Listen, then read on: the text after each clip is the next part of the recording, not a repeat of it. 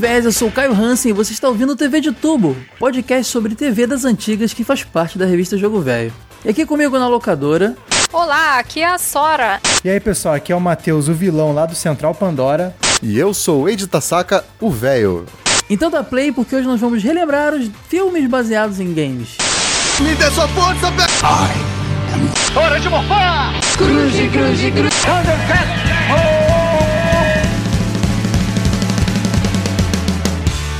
TV de Tubo Podcast.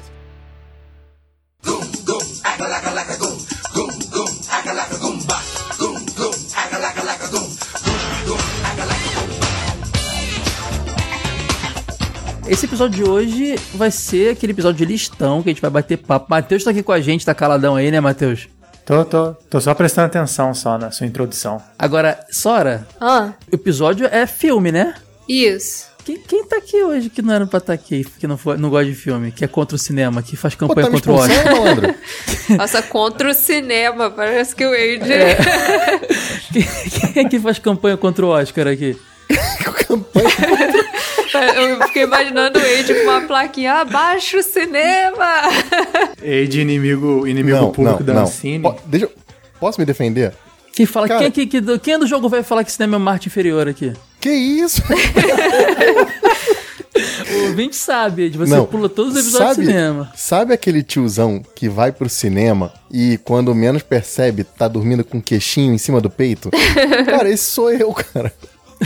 Esse sou O eu. Matheus, se não é o Matheus salvando a gente, ia ser só eu e Sora falando de filme aqui. Ed, você abandona a gente. Cara, eu descobri que o máximo que eu consigo assistir em TV é vídeo do YouTube de 10 minutos de duração. Do contrário, a TV só servia pra jogar, cara. É isso, eu sou sincero. E eu, inclusive, eu tô gravando diagramando hoje. Ó, o Wade no TV de tubo é uma farsa, galera. Quem leva isso aqui nas costas somos eu, Sora, Felipe e Matheus. Não, na verdade, eu gravei uma, uma sequência de frases e eu sei que você faz montagens É. aí pra fingir que eu tô participando. O Wade tem muito. Ó, descubram aí quais TVs de tubo o Wade não gravou de verdade. Eu inseri vo- a voz dele. Descubra aí. Tem uns episódios que são assim, hein? Procurem aí depois, ouçam. Tu faz uma mara- maratona Descubra aí qual revista o Caio não escreveu e tem Ghostwriter. É, verdade. Eu, eu- eu acho que eu só escrevi do Rista, cara. Não escrevi nenhuma outra. é, é tudo mentirinha. Na verdade, não, não existimos, somos todos os amigos imaginários do Wade. a gente é gerado com aquele. com os bots. Verdade. É o Wade só fingindo que o, que o projeto não é ele sozinho, né? É, o, Wade, o Wade tá sozinho num quarto fechado agora, conversando sozinho brincando de fazer revista e podcast, cara. Caraca, o que mundo dele é uma mentira. Aí, isso daria um bom filme, que eu não veria. Daria. Um filme gótico, tipo das coisas que a Sora gosta aí. Mas tinha que ter videogame pra fazer o Wade vir aqui gravar sobre filmes. A gente vai relembrar aqui os filmes baseados em games, desde lá dos primeiros filmes do, do, do- do- Não do gênero, né? Porque não é um gênero, filmes de videogame, mas do estilo, né? Passando um pouquinho ali, vamos, vamos dar aquela roubada, né, Sora? Pegar, já não é, não é- não é TV de tubo, mas não é velho, mas a gente menciona um ou outro ali rapidinho. Só dar aquela mencionada, já, já vi, a gente, aqueles que a gente viu na TV de LCD, sabe? Vale a animação ou não vale? Não, live action, la- live action. Não sei, o que, que Então, vocês acham? então, então só vai ter filme ruim, né? Porque não vai valer Advent Children, não vai valer. É, eu não sei, é porque é- a gente menciona então. Ó, eu acho que só live action vai ficar mais legal, hein? Eu, Pois eu é. também acho, assim, porque. Mas sabe qual é o problema? Quando a gente fez o desenho baseados em games, a gente falou só de série animada. A gente não falou dos longas animados, né? Então vai ficar perdido aí. Não vai dar pra fazer um episódio sobre longas animados. Não tem muita animação anim- é, longa animada. A gente menciona Olha. ali rapidão, deixa. Se for considerar aqueles ovos que tem, tem bastante coisa assim, viu? É porque o Wade só viu isso, olha. Ele quer participar do episódio, não quer ficar mudo. Ele quer inserir isso aí. Não, eu não, quero, eu não quero inserir nada, eu tô diagramando. Vamos fazer o seguinte, vamos falando. Se sobrar tempo, a gente deixa o Ed falar do desenhozinho dele, do desenho animado lá. Fechou? Show. Pra mim tá de boa. Então, beleza. Ou seja, eu virei o café com leite do podcast, é isso? É, se, se der, você entra na, na outra. Na tá próxima- bem, obrigado, Caio. Sou Aí juiz. entrar, ele volta com a mãe, a mãe, deixa ele brincar. Ele é o você." dono do projeto, deixa ele brincar assim. É, caraca, já pensou o Wade briga com a gente, fala, o, o projeto é meu e leva embora, a gente fica. Vamos montar, a gente monta, a gente monta o concorrente, Sora. Ai, A gente monta o concorrente. game Todo, antigo. todo mundo. É, eu, tu, Ítalo, Edu, todo mundo a gente monta o A concorrente. gente vai ver cria o jogo idoso, né? É, jogo idoso. Jogo idoso, que bom. Bom, vamos começar então a falar aqui do, do tema. Acho que a gente sabe que a primeira animação, ou perdão, o primeiro longa live action, filme mesmo, que foi uma adaptação de um jogo, a gente fez episódio, né, Sora? A gente fez nosso segundo TV de tubo. Foi o Super Mario Bros. Olha só, já começamos bem, hein? É, pois é, falando de um filme. ma- Mas, cara, esse episódio. Eu tava comentando com o Wade um dia desse. Acho que eu falei com você também, Sora. Foi em off de alguma gravação. Que eu tava. Ah, foi quando a gente gravou o, o, o Donkey Kong Country 2 lá do, do jogo velho. Que eu fui re- reouvir nosso episódio 2 do jogo velho. E como a gente já tinha um formato meio que definidinho e qualidade de áudio e tal. Cara, nesse TV, nesse TV de tubo do Mario, tá a gente ali total, com as nossas piadas. Muito legal, galera. É difícil pegar um podcast que o cara ouve os primeiros episódios e ter orgulho dele, sabe? Sim. É, inclusive legal as isso. tradições, ó. Eu já não tava lá. Já não tá. o Wade. Caraca, o Wade faltou no segundo episódio do podcast, cara. Que doideira. O Thiagão lá do Zona E que salvou a gente. Exatamente, é. eu já não tava lá. Foi o Thiago, acho que o Honda, não tá- foi o Honda? Matheus Eu- tava. É, Ah, o Matheus, exatamente. Foi a estreia do Matheus. Matheus. Pois é, Matheus Cara, desde eu o episódio 2, oportunidade né? pessoas, não. cara. Não? Ah, do Mario acho que ele não tava, não. Acho que eu tô maluca. É, Não, não, a acho minha- a que- minha acho que era estreia o- foi Era o no Ítalo, era o Ítalo, era o Ítalo. Ah, foi o O Ítalo. único TV de tubo do Ítalo. É, o único TV de tubo. Depois você não quis gravar mais. Então, a gente fez lá esse episódio. Inclusive, eu gostaria que vocês ouvissem, porque a gente falou muito mais do tema. Tá aqui no, no, no- no nossa descrição aqui do post. Porém, antes. O filme é de 93, né? Primeira adaptação. Mas a gente tem, um, tem dois filmes muito importantes que relacionados a videogame que a gente não mencionou porque não são adaptações de um jogo, mas que estão nesse universo. Vocês já assistiram O Último Guerreiro das Estrelas, The Last Starfighter de 80 e tre- 84? Pô, certeza que eu vi, cara. Vi hoje, Não, inclusive. você- não vale pra vocês. Você já viu? Eu já vi esse Aquele, filme. aquele do menino que vai jogar num fliperama, É. né? Tu não me decepciona, né, Matheus? Matheus era. Cara, tu ficava trancado em casa o dia inteiro vendo Sessão da Tarde, né, cara? Sim, eu Cinema em casa, sessão da, não saía, não tinha amigos. não tinha amigo, né? então, Teu amigo. É, pois é. Meu amigo era o cinema Cara- em casa e a sessão da tarde. Tu lembra desse, Sora? Lembro, nossa, lembro. muito. Não, fala a verdade. É sarcasmo isso aí? Tenho memórias vívidas desse filme. Cara, 84. É óbvio que eu e o Matheus vimos várias reprises né, nesses. Cinema em casa, sessão da tarde e tal. Era um filme muito interessante, cara, porque era a história de um garoto e no auge dos, dos fliperamas anos 80, cara. E ele tava lá. Tinha um, um jogo lá muito famoso, a máquina, que era o The Last Starfighter. E ele era simplesmente o melhor e ele consegue bater a pontuação máxima da máquina, sabe?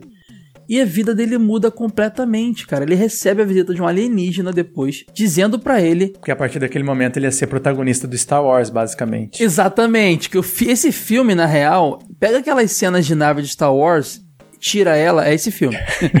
e que, que aquele, aquela máquina, não, na verdade, não era um- um- um- uma máquina normal, era um teste pra escolher os pilotos que vão participar de uma luta ga- intergaláctica entre duas raças alienígenas. Os, Cara, olha os- que os plot anos maluca, 80, os cara. anos 80 era incrível, né? Você não, precisa, você não precisava ter lógica, você não precisava ter razão, você só precisava ter uma ideia. Não, é maravilhoso, cara. Inclusive, o personagem era feito pelo aquele Lance Guest, Guest, sei lá, que era um ator que na época era muito popular, cara.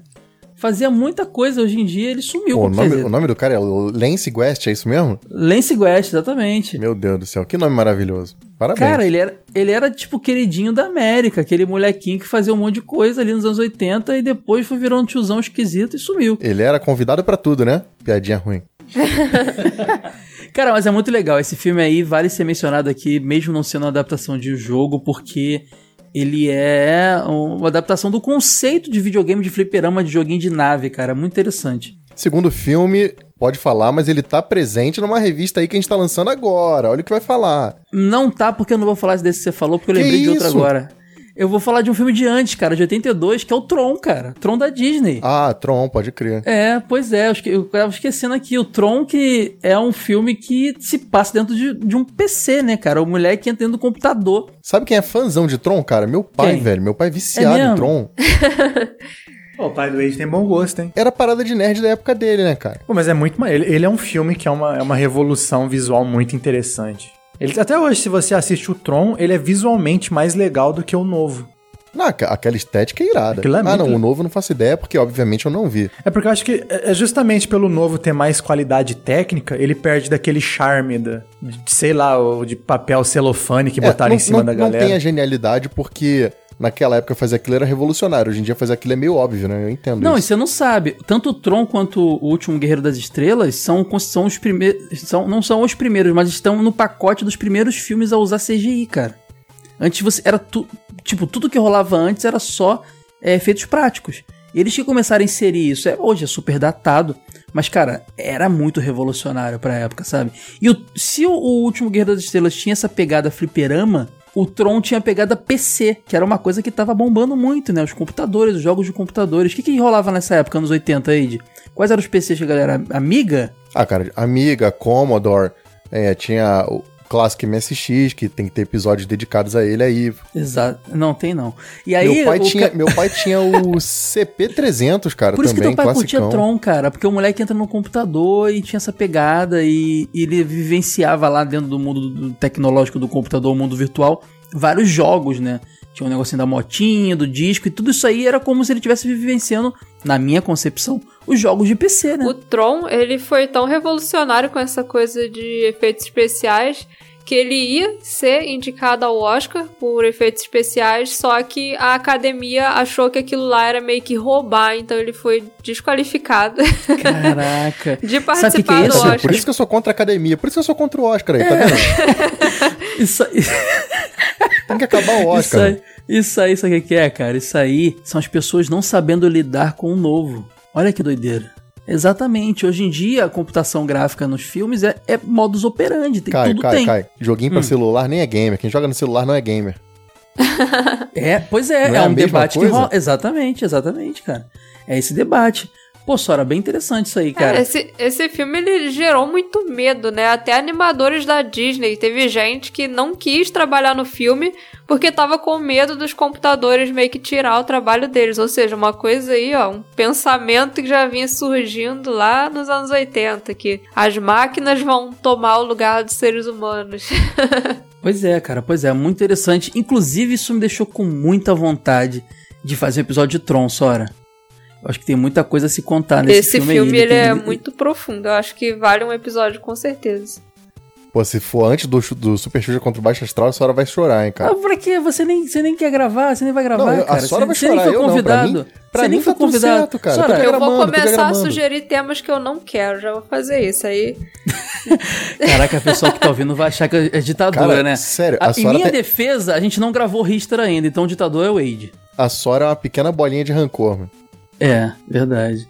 É realmente uma bolinha, porque ele é careca com tatuagem na cabeça, né? bem, bem esférica. O marido dela tá gravando aí, hein, mano. Fica falando essas besteiras. eu vou virar Não. coach gótico, igual Ele aquela também é imagem. lá. careca. Ele também é, ele também é careca, são um casal de gótico.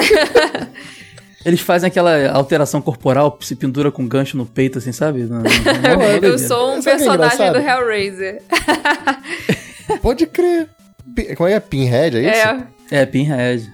Eu, eu chamava ele de Hellraiser na época. Eu não, eu não, tive, não vi os Ah, filmes, quem eu vi a capa né? e falava. Ele, é o Hellraiser, é o Hellraiser. Ele. Ai, ai. Agora, galera, 89 ainda, antes do Super Mario Bros., teve um outro filme. Agora o Wade vai falar do que. Acho que é a única hora que o Wade vai falar nesse episódio.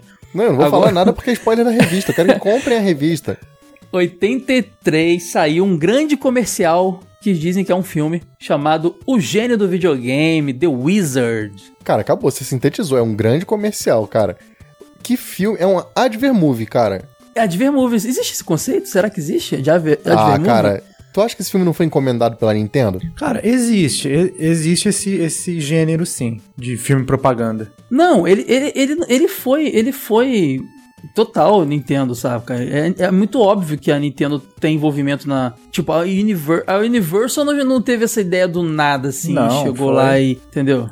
Cara, eles tiveram um ano pra planejar o lançamento do jogo com relação ao lançamento do Famicom. Então é, é óbvio que tava dentro da estratégia. A Nintendo tava muito agressiva nesse momento e tinha verba sobrando. E esse jogo ia ser o último grande lançamento do Nintendinho, cara. Exatamente. É, o Super Mario Bros 3 aparece porque no jogo conta a história de um garoto que é o gênio do videogame, né? Que ele, é, ele aparentemente é um garoto que tá dentro do espectro autista, assim, pelo que eu entendi do filme, assim, né? Bem de- de- explicado. E o moleque é um gênio do videogame. Eu acho que eles só quiseram retratar um nerd, cara. Não, o menino, época, o menino ele, tinha ele, ele tem, ele tá no espectro autista, sim, porque ele é, que- É, é- é. Em vários momentos o, o Fred Savage lá fala que o menino tem problema em se comunicar, ele só. Meio Pois que é. ele se expressa através do videogame. Hoje, con- conhecendo a condição, a gente consegue entender o que, que é. Mas então, o, moleque no torneio final lá pra definir quem é o, é o gênio do videogame lá, o que rola um torneio na história, né? E joga Super Mario Bros 3, que é muito frustrante, cara. Podia ser até, até um Tetris ali, né? Mas Super Mario Bros, Não, Bros e era 3 não é Mario bem... 3, Caio, antes dele ter sido revelado no, no Sim, ocidente. era uma betazão, né? Era tipo um betazão, mas já era bem parecido com o Não, final. não era já. beta, era a versão final já, né? Porque o jogo já tinha sido lançado no Japão. Só que eles Hum. tinham estratégia, eles não tinham mostrado quase nada. Tinha saído notinha só na Nintendo Power assim. Vem aí Mario 3. Notinha sem foto. Então era a primeira vez que você tava vendo o Mario 3 ali com movimento, com tudo. Antes era só fotinha tosca. O filme vende também um monte de coisa, né? A Power Glove tá lá. Sendo que a Power Glove nem é um item da Nintendo oficial, mas tá lá, né? A Nintendo ajudou a divulgar. Tanto que ela é usada pelo vilão, né? Pelo... Pois- ah, Pelo- pra mostrar que é pirata. Não comprem, Nossa, só os ruins usam isso aqui. É, Não mas... fala isso não, Alex Mamed, te amo, cara. Abraço pra você aí. Ah, ele usa sempre a Power Glove. É porque a Power Glove não é fabricada pela Nintendo. Nessa época a Nintendo permitia que terceiros fizessem. Eu, Nem tem não lembra de utilidade, um né, monte... cara? Por favor. É, mas quem lembra de um monte de controle aí que saía pra Super Nintendo? Aquele Aqua, Aqua, Aquaplay? Não, como é que é? Eu adoro aquele controle. Aquaplay é aquele. Aquapad, Aquapad, Aquapad. Fala mal Aquele tenho. controle. Aquaplay era Era aquele meu brinque... sonho ter esse brinquedinho de controle. 99, não era? Aqua... Não, pô, a Aquaplay era caro da, da, da, da, da Ah, é, tinha cara. É, a original, senhora deve estar lembrando do É porque tinha as versões de camelô também, mas a Aquaplay era caro. É, pois é, o Aquapad... Eu, eu queria muito ter o Aquapad quando criança, não rolou. Mas tudo bem, um dia eu realizo esse sonho aí. Ouvintes que tiverem o Aquapad, manda pra mim aí, me chama no, no inbox ali. Cara, pedindo, cara, né? Escroto, né? Pedindo. O Wade ganhou um Chrono Cross aí, agora eu fico tanta inveja, cara. Agora eu fico pedindo coisa. Porra, Galera, me manda o Chrono- presente. Cara, o Chrono Cross tá aqui na minha frente, vai quebrar o meio CD, mano. Mas então, cara, esse filme é todo uma, um grande propaganda, com um roteiro bem básico, assim. É um filme divertido, né, Matheus? Você, quem aí, Age, Sora, quem viu. Na, na infância achava super divertido o, o filme. A gente é a Achava- segunda divisão do podcast, reparou? É, Pois é, né? Tô Vou desmoralizado. continuar aqui Mas o- diagramando. Você viu, né, Matheus? Eide, Sora, assim, o lixão. tipo, Voltar ficou aqui um diagramar. vou, vou inserir os outros dois também no coisa. Era super divertido, uma historinha de criança. Fred Savage lá, o protagonista de Anos Incríveis, estava no filme. Eu não lembro se já tinha visto Anos Incríveis na época, até porque eu não vi muito na minha infância essa série, como a maioria das pessoas. Quem mora em São Paulo, tinha TV Cultura, assistiu muito mais do que a gente no Rio, pelo menos. A gente né? viu pela Band, não foi? Cara, eu acho que a, a gente tinha TVE, que virou TV Brasil, que era retransmissora da TV Cultura, mas não passava tudo. Ela chegou a exibir, mas muito pouco. E a Band exibiu um bocado também. Mas por mim passou muito. Assim, ou eu não, não queria ver, sabe? Não sei, eu, eu lembro pouco. O pessoal pede muito pra gente gravar, fazer episódios de anos incríveis, galera. A gente não tem muito essa nostalgia. É, a gente vai ter que assistir, porque eu lembro de algumas coisas assim, mas é bem randômico. assistir, chamar uma galera aí que curte, um convidado paulistano que tem assistido bastante. Essa é série legal eu fazer assim. inteira. Sério, Sora? Na época? Não, eu baixei depois. Ah, tá. Sabe por que a senhora viu, Caio? Porque tinha aquele boato lá de que o maluco era o Marilyn Manson. Não. A senhora falou, "Ô, vou, acho que vou ver. É. Cara, sabe que é doido? Essa série não. Eu não sei se ainda tá rolando essa parada, mas até um tempo atrás ela não podia ser lançada em home video. Porque a trilha sonora dela toda era de medalhões, sabe? De músicas assim, de vários, de várias aquela abertura gravadoras. lá já é, porra, absurda de boa. Pois é, cara. Então tinha problema com direitos das músicas. E aí eles preferiam não lançar do que re- retrilhar toda Tem a no série. YouTube, mas- galera. Tá no YouTube, só botar lá e você É, assiste. acho que já Pronto. resolveram isso aí. Mas a gente não, não vamos falar mais não, porque esse episódio, esse filme dá um episódio, hein? Pelo É, amor de Deus. resolveram, né, galera? Jack Sparrow resolveu. Inclusive, Eide, é a revista especial número 2 que vai trazer como tema principal de capa ali Super Mario Bros 3, cara. Então nada mais, mais justo do que falar de momentos que ele apareceu ali, o jogo foi mencionado fora ali do, Exato, do a gente jogo conta a si. história inteira de desenvolvimento do Japão e a parte do lançamento nos Estados Unidos. É isso aí, aí fala do filme que tem a ver com esse lançamento. Então, The Wizard End do videogame aí relembrado também, cara.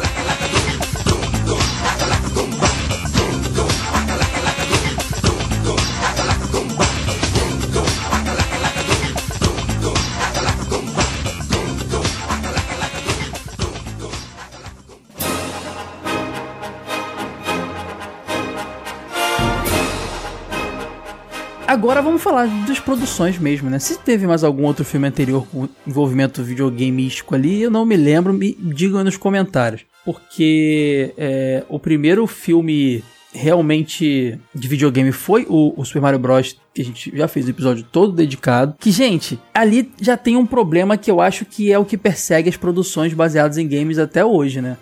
poucas acertaram. E é impressionante, o pessoal comenta, caramba, cara, por que que poucas acertaram? E eu acho que, eu vou querer saber de vocês aí, por que que vocês acham que poucas funcionaram? Eu acho, mas a minha opinião é que pessoas que não entendiam da história e do, do jogo em si e que deturparam muito a ideia, né? Super Mario Bros 3 é exatamente isso. Cara, eu acho que o problema é você tentar transpor uma mídia para outra e aí entra um uso de licença poética, geralmente feito por uma pessoa que parece que não entende de videogame, sabe? Sim, ou que não nem tentou se informar, nem tentou se. Cara, o cara, a galera envolvida no Super Mario Bros. não jogou o jogo, cara. O filme do Mario, além de todas as críticas, as críticas que ele tem, a parte de figurina e de maquiagem dele é maneira. Você concorda? Mas não pra um filme do Mario. Mas não pra um filme do Mario, exatamente. Mas Exatamente. tem um trabalho ali, você percebe que não, não, não foi do nada, sabe? Que teve um trampinho ali. Só foi mal direcionado e mal feito pra proposta que ele tinha. Ah, mas Ed, também é maneiro, mas o filme em si, até, até tirando a ideia de Mario, ele é meio bobão, né? Meio bobalhão o filme, né? Ah, não, eu só falei da, da, da- do meio figurino e da galhofão, maquiagem é, mesmo. meio- do meio resto, galhofão.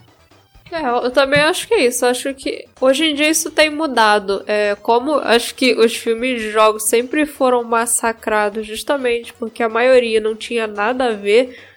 Hoje eu vejo que eles estão tomando mais cuidado. Tanto a galera será? da Olha o produção. Sonic aí que teve que refazer. É, mas É, assim, a verdade. galera da produção, os atores têm se dedicado, eles procuram conhecer o personagem que eles estão fazendo, sabe? É, e o fato deles terem que refazer já mostra o cuidado. Ah, cara, é, hoje em dia você tem um feedback antes de lançar, né? Tem isso. Antigamente você não tinha É. isso. Você mostrava um É trailer verdade. ia todo mundo na porta do estúdio tacar pedra. Agora você tem um Twitter, né? Porque o Sonic ficou feio não foi porque eles não entendiam de Sonic, é porque só fizeram um Sonic estranho, mas É. acho que a proposta do filme talvez nem esteja tão errada assim. E Sora, quadrinho rolava isso, né? Filmes de super-herói em si sempre foram muito disto... assim, com exceção de, por exemplo, o Batman do Tim Burton que a gente gravou também, tem é distor em algumas coisas, mas é, um, é uma boa adaptação.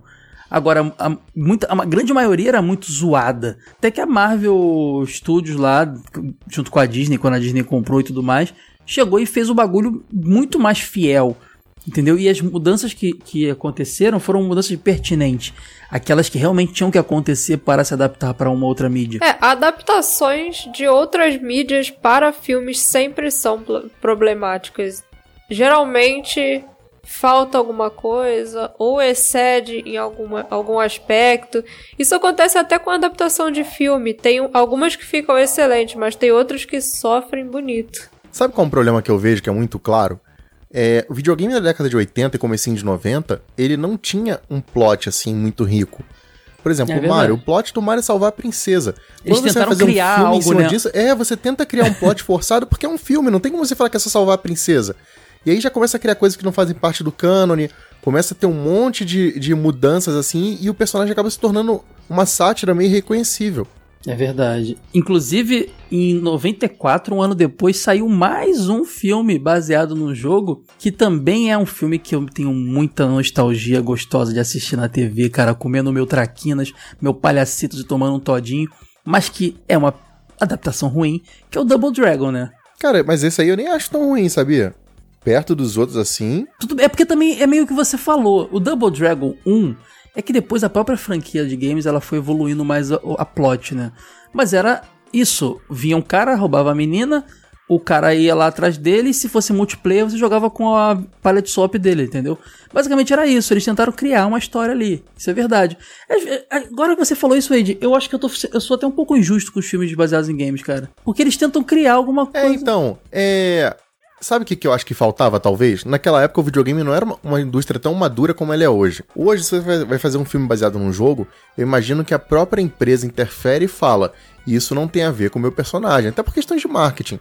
Naquela época, não. Eu acho que o negócio ia pra mão do estúdio, o estúdio fazia o que queria, cara. A- Até porque também tem um negócio que nessa época videogame não era considerado nada sério, né? Não, Sim, não era não era, arte. era, era É. um brinquedo, então, assim. eles faziam um negócio. Tanto que aquela, aquela roupa que o- os dois personagens no filme do Double, Double Dragon usam é, é, é bem carnavalesca, não tem nada a ver Mas, então, com... mas eu acho A maneiro, indústria cara. cinematográfica considerava videogame como uma arte menor, assim como o Wade considera cinema uma arte menor. Que isso? Era bem parecido. Era bem parecido. Cara, Cara, mas eu, esse- É, esse- eu gosto, de- apesar de eu ter falado mal aqui, eu gosto desse filme do Double Dragon, porque é, eu também não pra, acho ruim, pra não. mim, um filme, ele pode ser ou muito bom ou muito ruim. O que um filme não pode ser é chato. E esse filme, ele é muito ruim a ponto dele não ser chato. Ele é divertido de você assistir. Tem um lance que me incomoda, que é o cara tentar fazer aquilo que o jogo não é, sabe? Nesse jogo, o negócio tá lá, cara, eles são irmãos. Inventaram uma justificativa. Porque já imaginou se o filme fosse literal? Começou o filme. O cara vai lá, dá um soco na barriga da Mary Ann, bota ela no ombro e vai embora. Não tinha como fazer isso, sabe? Então inventaram ali um plotzinho que eu acho até bacana, tem um sambinha legal ali. Pô, mas, precisava daquele abobo, Aide? Cara, mas o que, que seria o Abobo se não fosse aquilo? O Abobo original é só um brutamonte, cara. o só Abobo que original é o coisa em pixel art. É, mas, mas ele representava um cara grande só. Só que era mal desenhado, ou era o que- a tecnologia que dava pra fazer. Não sei se o cara olhou e falou: Isso aí é um monstrinho, né? Vamos fazer um monstrão. Eu não sei qual foi a parada, assim, mas o Abobo virou um mutante gigantesco. É o que E- menos me incomoda, cara. Eu acho ele bem de boa. E, e- e vem cá, depois desse filme, a franquia de games bebeu da fonte. Aquele jogo de luta lá, acho, que- acho que é o Double Dragon 5, não sei, do Super Nintendo. É não, total o, esse o filme. do Neo Geo bebe muito dele, o 5 ele é mais malucão. Mas também pega algumas O coisas desenho dali. animado do Double Dragon que a gente mencionou no episódio de desenhos animados baseados em games também bebe muito da fonte do filme. O lance dos medalhões, do poder Que eu do acho dragão. maneiro. É legal. Não, e esse filme tem uma parada. Eu tô elogiando o filme que eu ia falar mal, vocês me convenceram.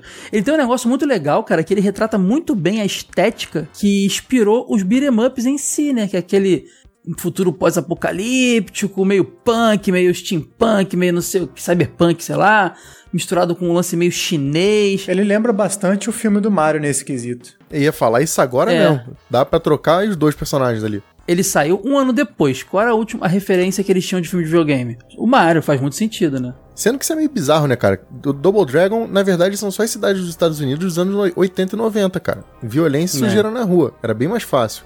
Sabe o que ele lembra muito? Ele lembra muito aquele Aventureiros do Bairro Proibido, não era isso o nome do filme? Do John Sim. Carpenter, né? É, alguma coisa nele, assim, tem essa pegada. Acho que são as ruelas e ah, o lance do, É do, porque do esse filme é totalmente videogame, né? orient... Não, inclusive, tu lembra do carro deles que, que controlava com jo- joystickzinho? Os vilões ali são todos personagens de um jogo que não existiu.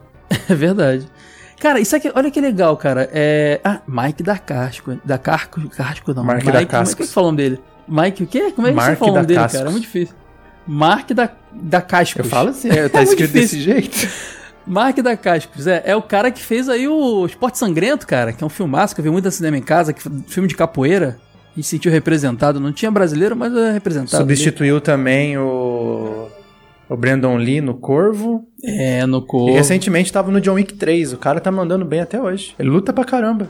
E vou fazer aqui um, um comentário. Tá bonitão ele, hein, cara?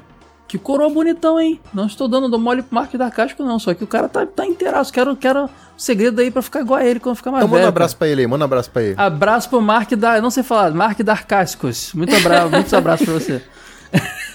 e o Scott Wolf ali fazendo o Billy Lee e que ninguém se lembra dele mais. Sumiu. Pô, mas ninguém lembra. Sei Esse, se- esse- esse cara não é o que era idêntico ao, ao Daniel Sam? É, cara, o cara lembra. igualzinho, cara. Não, ele era idêntico, sabe quem? O, o, o, o cara do De Volta pro Futuro lá, o... Marty McFly. Matt McFly, igualzinho.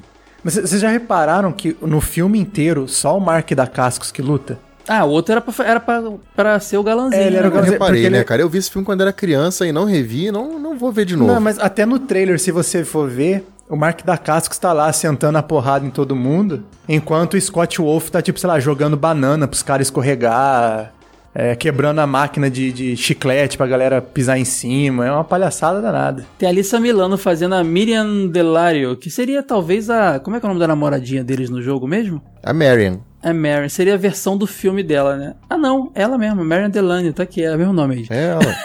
Cara, é girl power total, né? Ela não é a menininha que tomou um soquinho na barriga e foi sequestrada. Ela vai pra porrada. Isso é bom legal, hein, Sora? O que, que você acha? Sim, é, isso é legal. Já era o início ali das protagonistas femininas que não eram só a princesa pra ser salva, né? Nem no filme do Mario, essa é a verdade, né? A Daisy É, também. é. Isso é uma consciência que a gente tinha na época, talvez nem proposital, e que foi perdendo depois. Agora, olha que doideira. Ela bate mais do que o Scott Wolf no filme todo, hein? ela briga mais que. Ela, é ela é líder Muito de uma bom. gangue que resiste ao T-1000. É, é- o personagem dela é bem legal nesse filme. É, o pessoal reclama que saiu muito da história original, mas pensa bem se a história original, foi o que o Ed falou, ia funcionar. Acho que não ia, né, cara? Ah, cara, é. Eu acho que não dá pra ser literal, cara. Videogame são mídias diferentes, não dá pra ser idêntico. E o próximo aí do da lista, valeu a pena? Street Não, Fighter, a batalha o próximo final? pula. Esse aí pula. Pula não, aí não. nada. Que isso?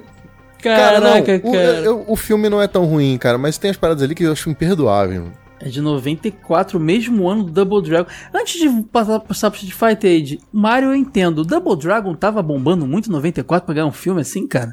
Estranho Cara, isso, né? Nos não. fliperamas bombava, né? Não, sei lá. Acho que Estranho. não, cara. Cara, Double Dragon é bem mais antigo que isso. Pois é, doideira. Street, Street Fighter, cara, o filme que. É, é- esse filme ele já começa errado porque chegaram lá pro, pra Capcom e falaram: vamos fazer um filme desse jogo aí? Pô, beleza, faz aí, galera, vai ser maneiro Universal. Faz aí, vai ser maneiro. Tá bom, mas o protagonista vai ter que ser aquele secundário ali, o americano. E foi isso que aconteceu, né, cara? O Gaio virou protagonista. Claro, né? Não, não foi só isso que acon- Cara, aconteceu tanta des... Meu Deus, eu vou ficar irritado. Cara, a direção desse filme é do Steven E. de Souza, não é brasileiro, apesar do nome.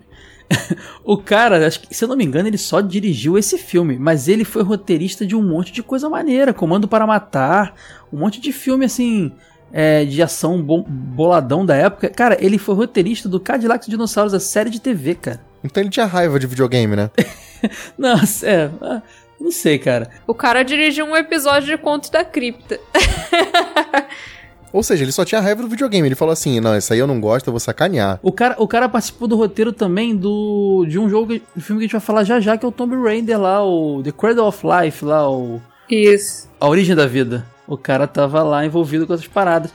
E tipo, o cara só dirigiu isso, cara. Tipo, fez um filme e falou: ficou uma merda, cara. Não vai mais dirigir filme nenhum. Não, não dei mais emprego pra esse cara. Cara, esse filme só serviu pra mim pra duas coisas. Primeiro, eu descobrir quem era Ming Na Wen e pra descobrir que existia Kylie Minogue. Porque são as coisas que eu lembro desse filme assim com carinho. Ah, e o filme do e o Raul Júlia. A verba foi pra pagar o Van Damme, o Raul Júlia e a Cara Minogue. O resto eles pegaram os faxineiros lá pra, filmar, cara. Não, pô, pera aí, o, o Ryu e o Ken, cara, parece que eles estão saindo de uma doença muito grave, mano. Os caras os cara tão secos, maluco. Pelo amor de Deus. Tinha que ter Ladrão, chamado o, Mar o Mark sujinho, da Caixa bobo. pra fazer, cara. Mark da Caixa tinha que ser o Rio, cara. Tinha que chamar a mesma dupla do outro filme. Podia reprisar aí, ó. Botava Tranquilamente, cara, tranquilamente, cara. Aquele Damian Chapa é um desgraçado. Tipo, a Kylie Minogue é cantora pop. E filmes que tem cantoras pop atuando geralmente são bomba, né? Porra, Sora, que regra específica que você criou aí, hein? É, É. mas ob- analisa aí. Observe os filmes da Jennifer Lopes, né? Ah, tá. Mas ela mandou bem a Cara Minogue. Ela é o menor dos problemas do filme, né? É, ela, ela era desconhecida também na época. Ela, se não me engano, ela era australiana e acho que ela só era famosa lá. Não, não sei se ela era desconhecida, não, Ed. Acho que ela tava ali no, no, no momento ali de, de Ah, cara, ascensão não, ali. não importa. Vamos, vamos falar Mas- mal. não, mas tipo, falar mal. vale, vale falar, o, da- dar crédito onde precisa. Apesar de algumas cenas do filme, algumas lutas, principalmente a luta do, do Guile contra o Raul Julia, ser bem fraquinha, até porque o Raul Julia tava no, em estado terminal de câncer, o cara não tava É, ele aguentando mais morreu nada. logo né? depois do filme. Isso. Mas, por exemplo, se você pegar a luta do Vega. Ele morreu logo depois, a ponto do filme estrear com homenagem pra ele, se eu não me engano. Acho que ele não viu nem a estreia do filme. Não, ele chegou a ganhar um Oscar póstumo até. O... É, pois é. Mas, tipo, se você pegar a luta, por exemplo, do Vega contra o. É Vega e Sagat contra Ryu e Ken, se eu não me engano, no filme. A luta é muito bem coreografada. E existem outras lutas no filme que tem uma coreografia muito interessante, com destaque para a luta do E-Honda contra o Zangief.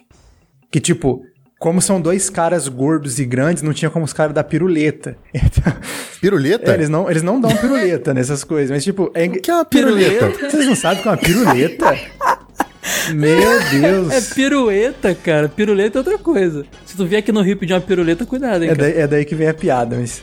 Tipo, Ah, tá, eu não sei piada, se vocês isso, eu não sei se vocês lembram, tipo, pra dar impacto na luta do E-Honda contra o Zangief, eles meio que. Ah. Eles estão no meio. Tipo, eles estão brigando igual o gordo briga, um agarrando o outro e se jogando pra trás. Olha o preconceito com a gente aí. Sim, é sumô. É, É, é isso. isso. Porque o E-Honda é um lutador de sumô no filme. E tipo, Com ator havaiano, diga-se É, passagem, já, é, já, ele, é, já ele fica é errado. no, no, no, no Mas, jogo tipo, também, né? É muito cara? maneiro que eles estão assim, atravessando as paredes, né? Um joga um pra lá e atravessa a parede e volta. E de repente eles estão numa maquete que o.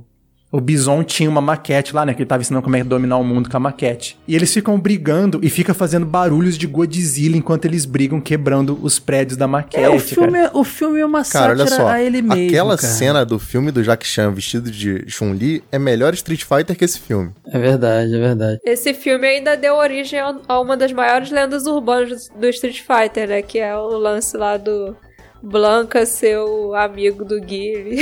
Ah, é, não, cara. cara. isso é desgraça, cara. Isso Era é desgraça, que Carlos é um experimento de Blanca. laboratório. Isso. Carlos Blanca. O Dalcin era Dal, Dalcin Roche, eu acho. Não, o Dalcin era um Dalcin, cientista, ele era o, com o- cabelo. o, o Ah, cientista, e no final do filme pega fogo, a roupa dele rasga, ele fica com a pele queimada, pega fogo no cabelo, e isso é justificativa pra ele ser um indiano. Sério, por que, que o Sagat tem lepra, cara? Cara, não, esse filme é muito errado, cara. E- mas eu quero saber uma coisa. Vai dizer que vocês não gostaram na época. Eu pirei com esse filme, cara. Não, achei- claro que não. Eu gostei. Tu achou ruim? Eu gosto até hoje. O- achei o filme um lixo, achei o jogo isso? baseado Ah. nele ruim. Ah, o Wade com o monóculo dele lá, o Ah, filme, o jogo? criancinha analisando. Cara, mas assim, eu não sei qual é o caso de vocês, mas eu era muito fã do Ryu e do Ken, que eram os protagonistas, Eu aí tudo também, contra eu capa achei, de revista. eu achei- ah, eu achei Chegou a merda, no mas filme, achei eles são bom. ladrões, cara. Mas era bom, Wade. Eu não sabia que na história original eles não eram ladrões. Eu não tava conseguindo ler. Mas no Street Fighter, tu acha que o Ryu Eu tem não cara de conseguia nem ladrão? zerar o jogo pra ver a historinha, Wade. Eu não sabia. Ryu é um cara honrado, cara. Ele fala, Honrado? cara, você deve nada. derrotar o Dragon Punch, não é Ele ladrão. anda com a roupa rasgada, a manga Olha o. Wade que sabia inglês antes de todo mundo. Não, não. Cara, agora, uma coisa muito Tinha na revista de engraçada. videogame. O Van Damme, que fez o Gaia, é, tem várias cenas muito galhofas. Por exemplo, ele chegando lá na, naquela re- área lá que tinha um monte de gangster, com tanque de guerra e derrubando a parede toda, sabe? Tipo, todo mundo fuzilaria ele ali.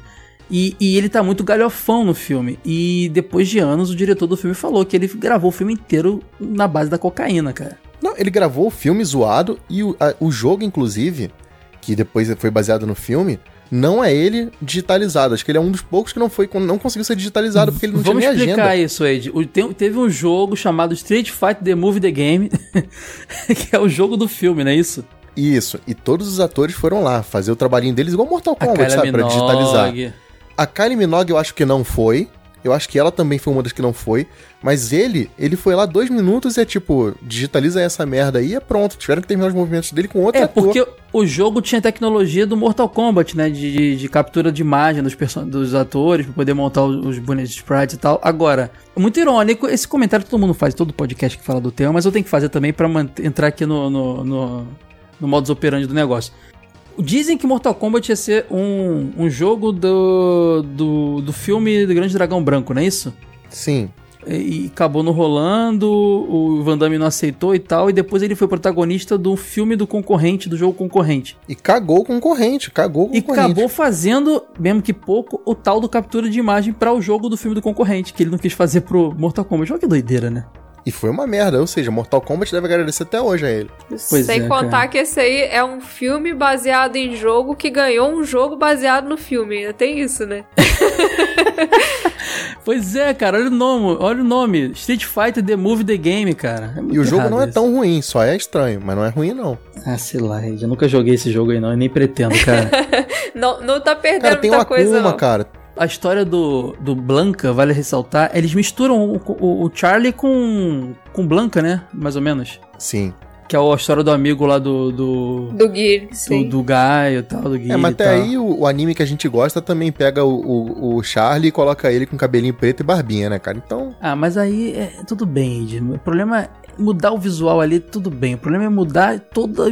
juntar personagem que não existe com outro. Pô, cara, mas já, já tinha mudado tudo, cara. Ali tá. Nada tá, tá, tá similar. Talvez o Vega, que o Matheus falou bem. A gente tem que fazer episódio. A gente não tem episódio desse filme ainda, cara. Não faz sentido pra mim isso. Será que o Wade vai gravar essa história? Eu não sei. Acho que Não, sim. vou estar diagramando no dia, igual tô diagramando agora.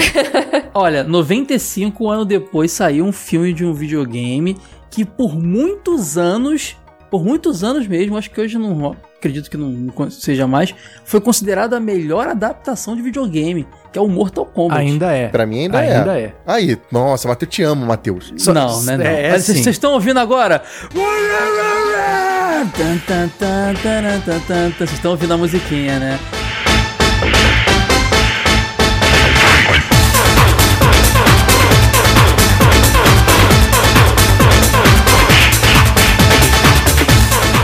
Ele não fala Mortal Kombat nisso, ele fala. Ah, cara, não, não tem melhor, cara. Bom. Não, bom. tem. Sora, você concorda comigo que teve depois melhor, né? Ô, pior que não. Que isso? Eu tô.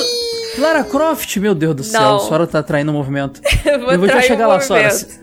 Não, Vai trair o movimento. agora. Qual você acha que é melhor? Ju- Porra, Silent Hill, cara, vamos chegar lá. Olha só, Ixi. Sora, Ah. Sora, Sora, Não vi, não posso falar. Sora, você dá a mão pro João Gordo aí e vai embora que vocês traíram o movimento. Pelo amor de Deus. João Gordo, brincadeira se você estiver ouvindo, eu sou seu fã, hein?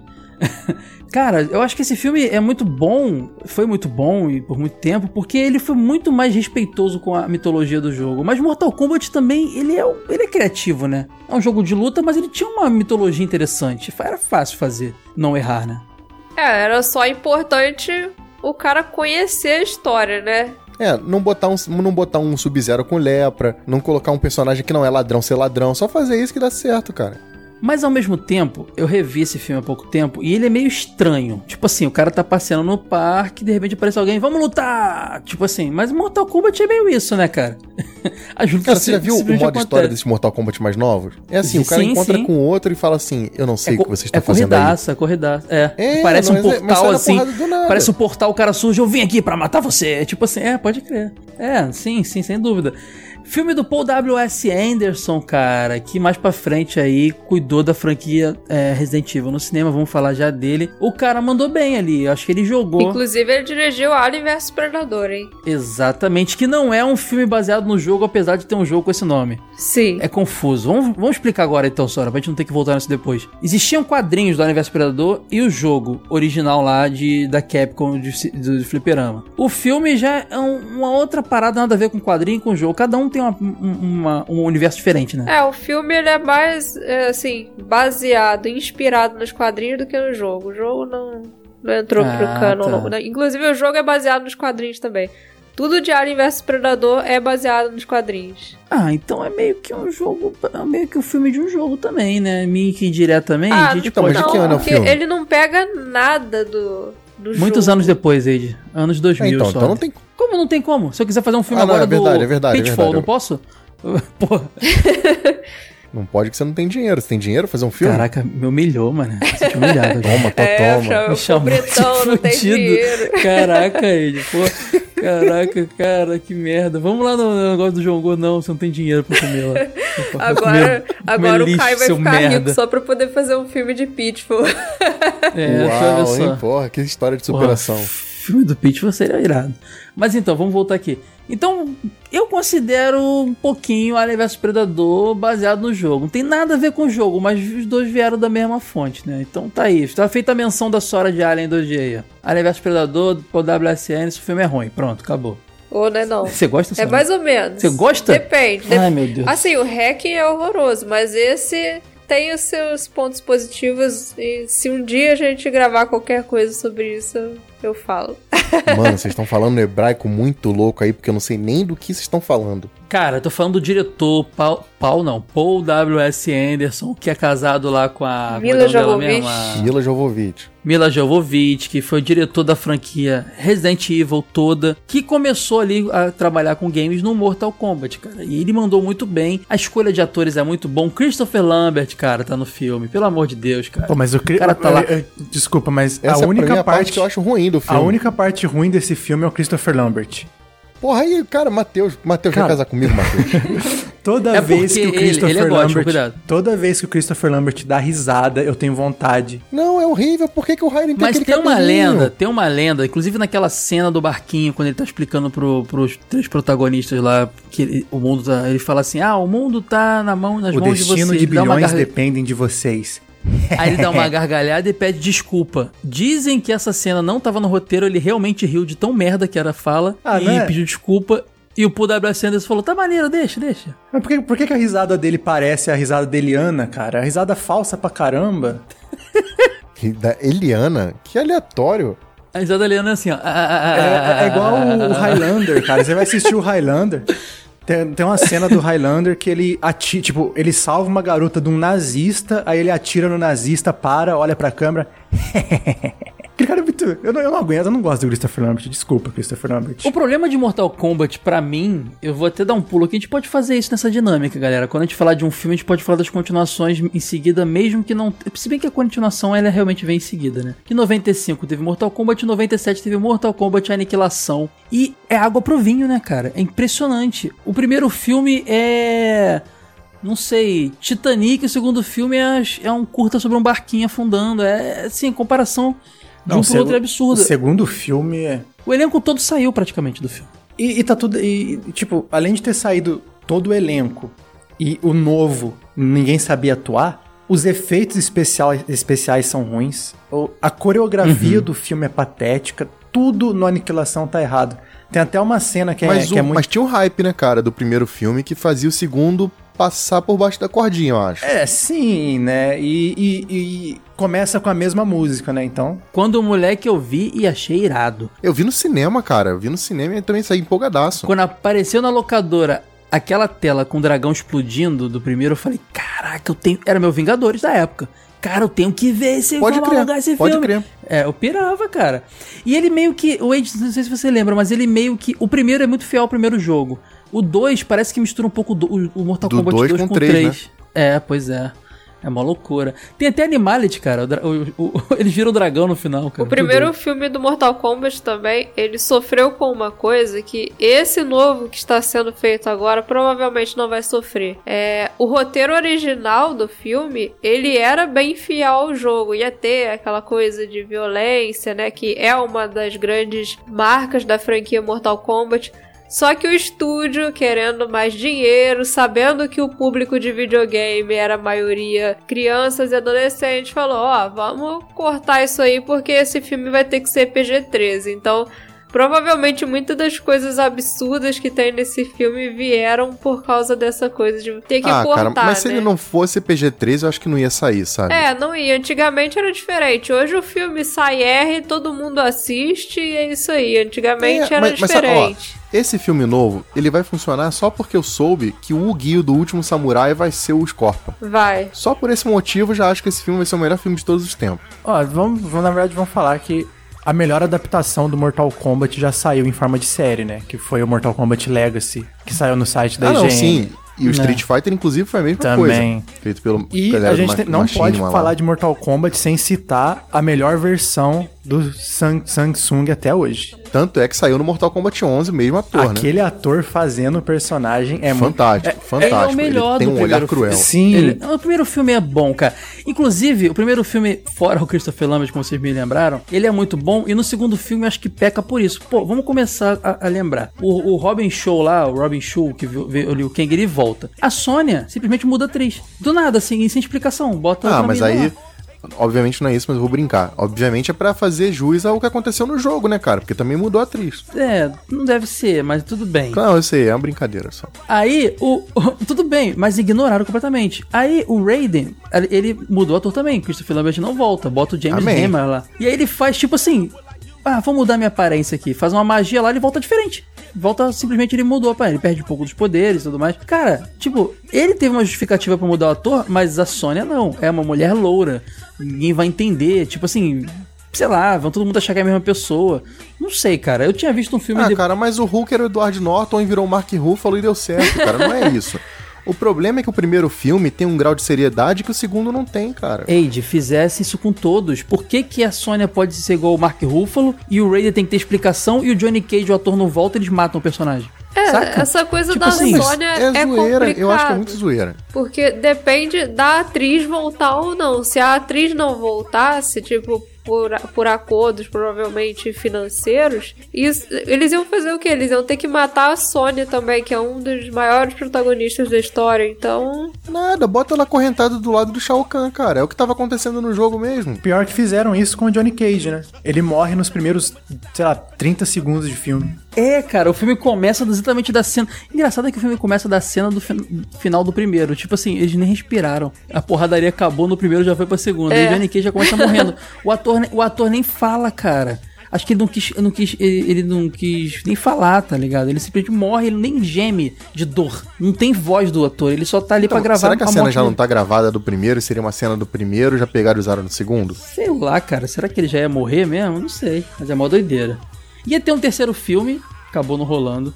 Mas ia, ia ser uma trilogia, né? Acabou. O, o insucesso do segundo garantiu que não rolasse. Mas depois de um tempo, galera, rolou uma série. Eu sei que não é exatamente o que a gente tá falando, que é o Mortal Kombat Conquest, que mostra a história do, do Kung Lao, mas não é bem o Kung Lao. Lá é- o antigo, né? é.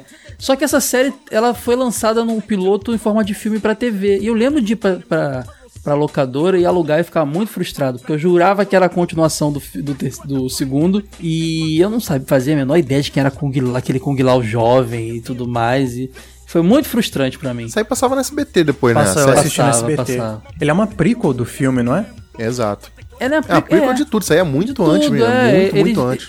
Eles aprofundaram numa deixa que o jogo tem lá quando menciona o Kung, o, o Kung Lao ant- antigo, né? Que seria o mestre do Liu Kang, não é isso? Isso, exatamente. Ele um vem antecedente do Liu Kang. Antecessor do Liu Antecedente Kang. do Liu Kang, exatamente. É, Aliás, então deixou outra, outra, outra menção que a gente não pode deixar de fazer é essa, a pessoa criativa que transformou a corrente do Scorpion numa cobra. Não, no- maneiríssimo. no passarinho, Aquela cena na passarinho. floresta é irada. É, é, é maneiro, mas para, tipo isso que eu falei, parabéns pra pessoa criativa que pensou nisso. Sabe que é doido? Em, em vários lugares, assim, inclusive na série, uma série animada que tinha, eu lembro de, do- da corrente dos corpos ser tipo uma cobra. É que a- Às vezes a- representada por uma cabeça de A cobra. série animada é basicamente a continuação do filme. Eu, eu lembro de ver essa, essa- cobra, não sei se foi nos quadrinhos. No filme é um passarinho, cara. Não faz sentido aquele passarinho pra mim, cara. É muito bizarro. Mas tudo bem. Foi legal, foi legal, foi divertido.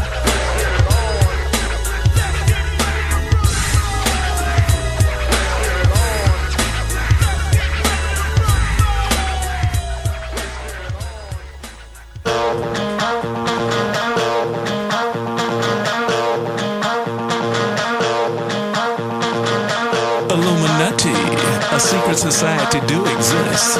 Illuminati.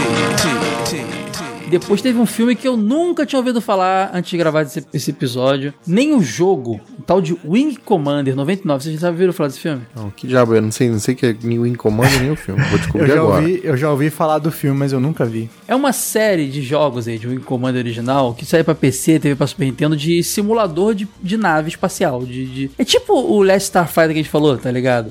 Você pilota uma nave no espaço lutando e tal. O jogo é, é, muito o- é o- popular. é um Star Wars não licenciado. Exatamente. Um belo dia, o próprio criador do jogo resolve produzir um filme daquilo, porque nunca foi um jogo muito famoso, né? E aí, olha quem é o diretor do filme, o Richard Donner, cara. Vai dirigir o filme e o filme traz praticamente todo o elenco do Scooby-Doo. Fred Prince Jr. e o Matthew Lillard lá que faz o Salsicha. Pô, maravilhoso. Só nisso aí já deu muita vontade de ver, mano. Cara, era, era a galera da época, né? Era aquela galera que tava ali pra fazer os queridinhos da América fazendo todos os filmes de adolescentes possíveis. E o filme basicamente conta a história do jogo, cara. É até um filme interessante, mas não fez muito sucesso, até porque o jogo também não era tão popular, então o pessoal não se ligou. Mas tem uma, uma inteligência artificial nas naves, que se não me engano chama Merlin na história. Quem faz a voz é o, o Mark Hamill, cara. O Luke Skywalker. Então já é um Star Wars não licenciado com o Luke. Olha aí, Matheus. A referência. Sim, exatamente. Mark Hamill bom é no Full Throttle. Pois é, mas provavelmente quem viu esse filme aí, nem aqui no Brasil principalmente, nem sabia que era baseado no jogo, cara. Porque ele bebe da fonte. Na verdade, ele. ele como é que eu vou dizer? Ele se baseia um pouco no jogo, ele não, não aprofunda muito, assim. Acho que é, é mais o nome e é isso aí mesmo. Ah, mas até, até agora, tirando Mortal Kombat, é- essa é a tônica de todos os filmes que a gente falou, né? É, verdade. Mas aí em 2001 sai um filme que a Sora deveria defender com unhas e dentes, cara. Lara Croft Tomb Raider, cara. O que, que houve, Sora? Você não gosta desse filme? Eu gosto, eu gosto bastante dele. Esse já é com a Caraca. Angelina Jolie? Sim, é. Sim, Angelina Jolie tava no auge, cara. Na e o jogo verdade, tava no auge. esse filme colocou a Angelina Jolie no auge. Ah, ela tinha feito Garota Interrompida, né? Essas paradas mais dramão, né? É, esse Novinha, filme foi o que colocou a Angelina Jolie, assim, como uma estrela, né? Tanto que na época, quando ela foi selecionada, foi um burburinho, porque ela tinha problemas é, com um namorado dela lá, problema com droga. Ninguém botava fé na Angelina Jolie, falava, pô, essa mulher vai fazer uma porcaria no filme. E no fim, ela mandou bem e se consagrou como Lara Croft e como uma atriz aí que depois foi só sucesso, né? Tá sentindo um cheirinho de fanatismo aí? É. Pior que sei, não, mas- é verdade. E sabe o que é doido? Ela, eu lembro disso até hoje, cara. Quando ela foi escolhida, todo mundo falava: é perfeita, é a, é a Lara Croft. É perfeita, encaixou perfeitamente. Eu, eu não acho ela tão parecida com a personagem assim, cara. Você acha, Mas, Sora? mas como vai ser parecido com ela? Só se tivesse um peito triangular. Tinha que ser É. uma personagem quadrada, né? Era uma cara genérica com peito triangular com trancinha. A Lara Era isso, nesse antiga- sentido ela foi parecida. É bem difícil arrumar uma atriz que parece com a Lara Croft, tipo, parece mesmo. Mas eu achei que ficou uma representação legal. Inclusive, a Angelina Jolie também sofreu com uma coisa que a Alicia Vikander sofreu recentemente, quando foi anunciado como Lara Croft, que veio aquela galera falando, ela não tem peito pra ser a Lara Croft. Ah, isso é babaquice máxima. Na verdade, ó, eu vou defender que a Angelina Jolie foi o contrário. Ela deu cara a Lara Croft. Porque nos jogos seguintes, a Lara Croft era a cara da Angelina Sim. Jolie. Ah, sim. E nesse sentido, eu acho ótimo, assim. Quer dizer que o É que, filme é teve que um efeito no- positivo. nos primeiros era, era quadrado, né? Não tinha nem muita cara naquela época. Era Então, poli- mas quando ela começou, a tecnologia avançou e ela podia ganhar feição, ela podia ter qualquer feição do mundo. Deram a É. ela a feição da Angelina Jolie, né? É verdade, é verdade. Faz sentido. Eu acho que ela, assim, conseguiu levar bem a personagem pra dentro da adaptação. Não só ela, né? Todo mundo ali, toda a produção. É, ela teve aquela coisa de treinar mesmo pra ser a personagem. Ela tentou, ela fez aula assim pra aprender a atirar. Ela fez yoga, um monte de coisa. Teve uma preparação muito legal pra fazer a personagem. Não foi aquela coisa, ah, simplesmente você é a Lara Croft, põe um sutiã com enchimento aí, vamos lá, ver o que, que vai acontecer. Sabe qual é a minha visão? É que eu acho que na época ainda faltava maturidade pra entender como era a indústria do videogame pra produzir uma obra relevante. É por isso que eu acho que esse o, o, o filme o último aí talvez seja mais bem sucedido. Porque é exatamente o que a Sora falou. Na época o que se avaliava era, ah, não tem peito pra ser a Lara Croft. Porque era o que era divulgado do jogo, infelizmente. Capa da revista Ação Games, eu lembro, cara, era Lara Croft com o peito vazando pela capa, sabe? E era justamente na época que a Ação Games chegou até a botar a atriz nua, na, modelo nua na capa e dizia assim uma notinha no canto. Sim, isso é uma revista de videogame. Porque ainda era aquela coisa muito machista, sabe, da, da cena. Videogame é pra menino. Então era isso, cara. E infelizmente esse tipo de coisa ainda não acabou porque a gente tava discutindo. Acho que foi semana passada eu mandei pra vocês um comentário lá de um cara falando: Ah, não, essa personagem não, não tá boa o suficiente porque o peito tá menor. A Kitana agora do Mortal Kombat 11, sabe? Aham. Meu Deus do céu, vontade de matar alguém. É, tanto que a Angelina Jolie no primeiro filme ela usou sutiã com enchimento. No segundo ela não Ai, usa coisa mais. ridícula. Se você reparar do primeiro filme pro segundo, dá uma reduzida considerável por causa disso. Porque no primeiro ela usou sutiã com enchimento, no segundo ela achou que era idiotice e simplesmente deixou quieto isso aí. Não faz nenhum sentido isso. Momento Caio Rubens, Caio Lobo aqui, TV Fama. Tem um problema muito sério nesse filme que eu não sei muito bem por que que isso aconteceu. A Angelina Jolie, ela sempre teve um problema familiar muito sério com o pai dela. Isso. que é o John Voight. Não falava com o cara. Tipo, ela era filha de um grande ator, mas ela não usava nem o nome do sobrenome do cara, assim, é briga séria mesmo. Pô, o John Voight chamado pra ser o pai dela no filme, cara.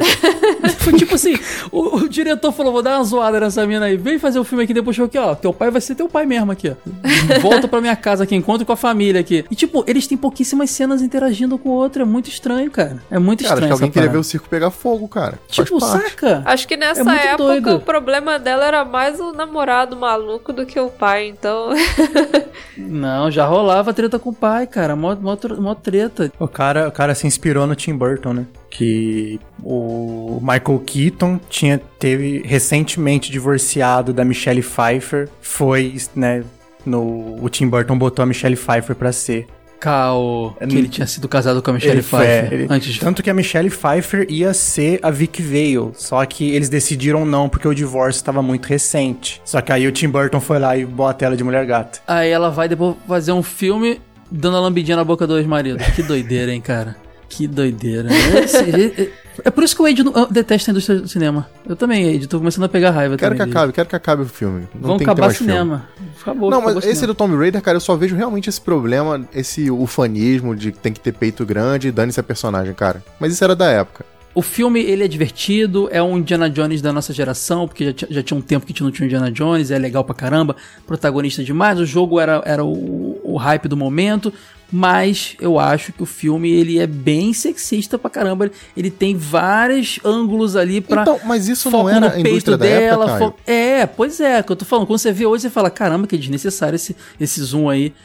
Sabe?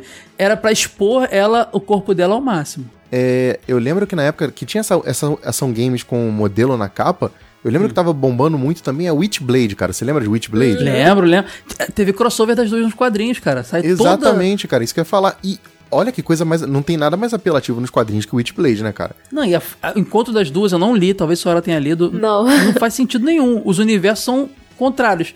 Eles só pensaram, não, mas o botar peito tava em comum. do, é, vamos botar as duas protagonistas mais se- sexualizadas que todos os caras gostam juntos. Cara, no mesmo naque- gibi. nessa época você tinha aquelas colunas de tipo top 10 musas dos games. Cara, sinto É. muito, cara. Esse tipo de coisa é depreciativo demais. É, pode crer, cara. Bom, a gente teve aí. Ah, ei, você quer falar de animação, né? Vamos falar de 2001, do Final Fantasy The Spirit Within. Que Porra, foi. escolheu uma ruim pra falar? mano? Não, não, olha só, olha só. Esse aí é tão real. Na época era, era, era real, era gente de verdade pra gente. Que eu achava que era o bagulho, era gente de mesmo. Porque foi um dos primeiros filmes assim, animações em, em computação gráfica que era muito realista, cara. E é um filme feito pela Square, né, cara? A Square Só tá não é Final. Fantasy, mas, mas é bonito. Tem, Ed, tem o Cid. Tem o Cid ao Final Fantasy. Não, Tem o não, Cid. não. tem um cara, Cara, eu, chamado eu não Cid. lembro nem. Ó, eu tenho esse DVD, não lembro nem parte do plot dele. Não, foi muito frustrante, cara, porque ele saiu também depois que a gente tava, tipo, no hype de. Não, ele foi um pouco mais pra frente, mas a gente tava no hype do Final Fantasy VII, cara. É, esse filme é o quê? 2000? 2001. Ah, 2001 já tinha saído até o 9.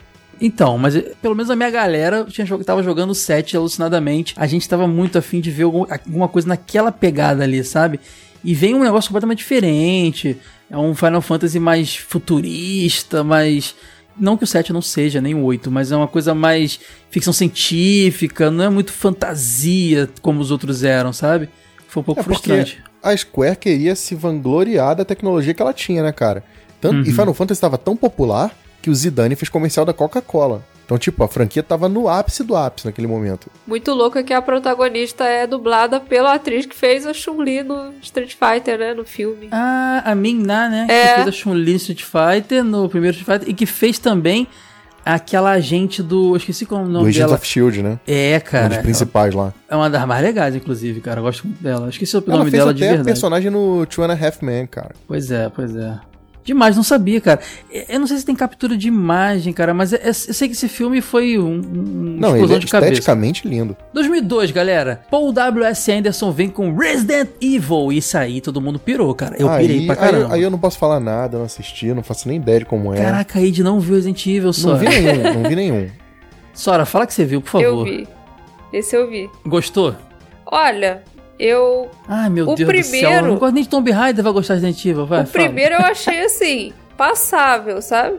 O primeiro eu achei Caramba. que você. O primeiro já tinha a, a Alice como protagonista? Sim. Sim, sim. Ah, então não perdi Ó, nada. o primeiro, Sora, deixa eu explicar pra vocês. O primeiro, eu acho que a ideia do Paul era mais ou menos assim: vou contar uma outra história nesse universo, sabe? Exato. E ela, e, ela, e ela encaixa muito bem naquilo ali, sabe? É como se estivesse acontecendo tudo aquilo ali um pouco antes. Tanto é que o final do, do filme é muito igual ao início do 2, do Resident Evil 2. É muito bom, é um filme que passa. Isso é uma coisa importante. O Mortal Kombat, ele passava um pouco da experiência de jogo de luta. Eu falei, eu, eu, eu, eu, falei isso em outro podcast que eu gravei com uma outra galera lá do Cine Alerta. Que o, as cenas de luta do Mortal Kombat, o ângulo da câmera, Ed, era tipo o cenário do jogo, sabe? Ficava um cara de cada Sim, canto, total. eles- Fazia um plano como se fosse cenário. Exato.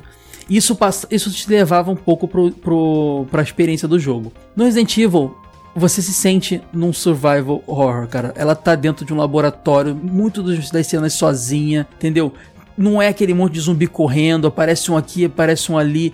Ele tem essa pegada, é muito interessante. Sim, ele tem um terror legal, né? Ele tem a hora do Resident Evil, a gente só esperava realmente ver a história do primeiro jogo contada. Mas assim, é aquele tipo de filme que mudou pra caramba a, a, a- a cerne do negócio. Quer dizer, não a cerne, mas o enredo dos personagens, Faltou porém. a Jill e o Chris, é isso, né? Mas ficou bem feito, sabe? Eu fiquei, pô, eu comprei a hélice, eu comprei aquilo ali, eu falei, legal, que isso aí pra mim é um, um spin-off, é, é, é, é, é uma expansão daquele universo.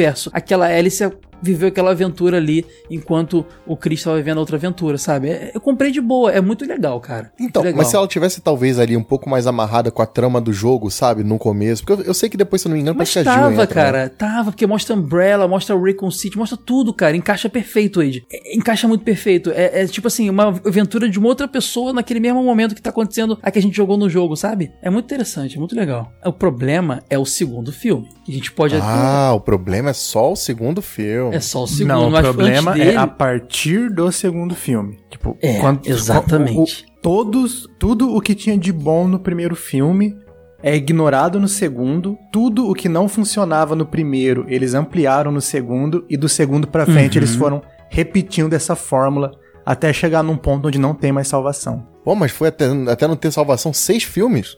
Eide, sim, sim. Eide, olha Haja só. Não, lobby. não, não, não. Olha só. Vamos falar de dinheiro ou vamos falar de qualidade? Que dinheiro ele sempre fez muita bilheteria. Não é à toa que teve seis filmes. Velozes e Furiosos tá aí também. Galera, tá vendo mesmo. Ah, não, não, não, mas. Velozes e Furiosos é um dos É filmes bom, que mais gosto. arrecada no Pior- mundo mas- inteiro. Mas pior que eu gosto de Velozes e Furiosos, que eu posso falar. Velozes e Furiosos bate quase filme de Vingadores, Transformers, né, cara? Aí é cara. absurdo. Transformers tá aí também.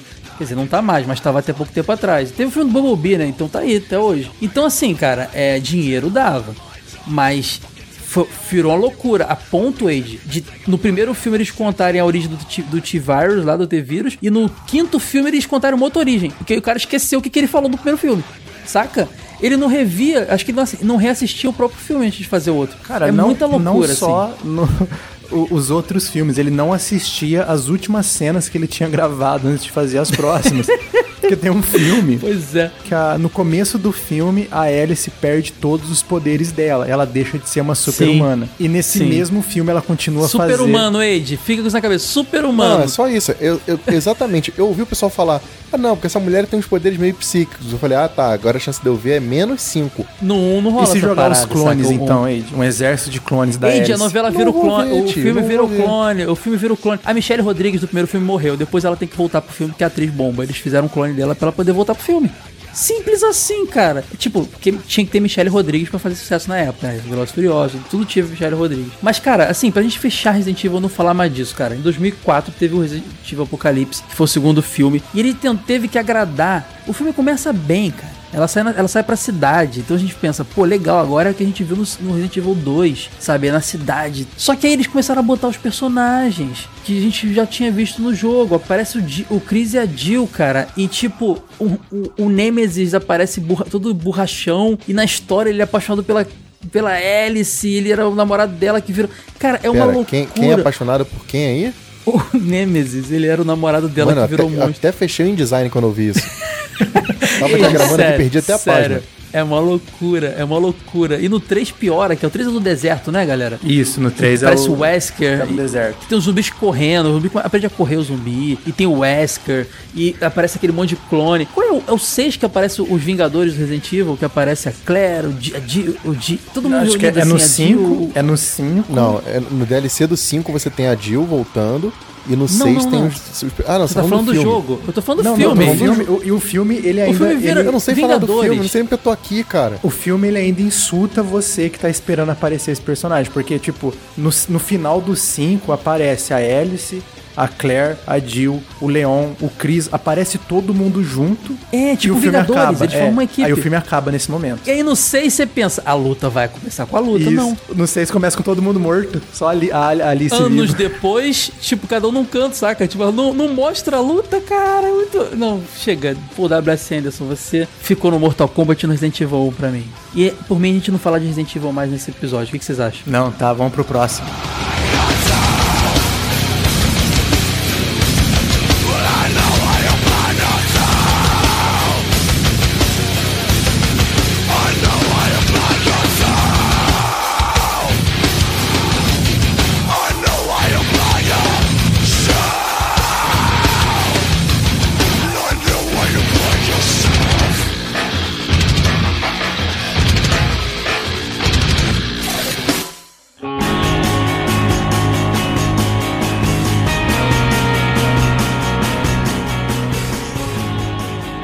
Teve em 2003 um filme polêmico chamado House of the Dead, que é dirigido por um cara polêmico chamado, eu não sei falar o nome dele, é um alemão chamado, acho que é Uwe Boll. Polêmico? Eu acho que ele é só ruim mesmo.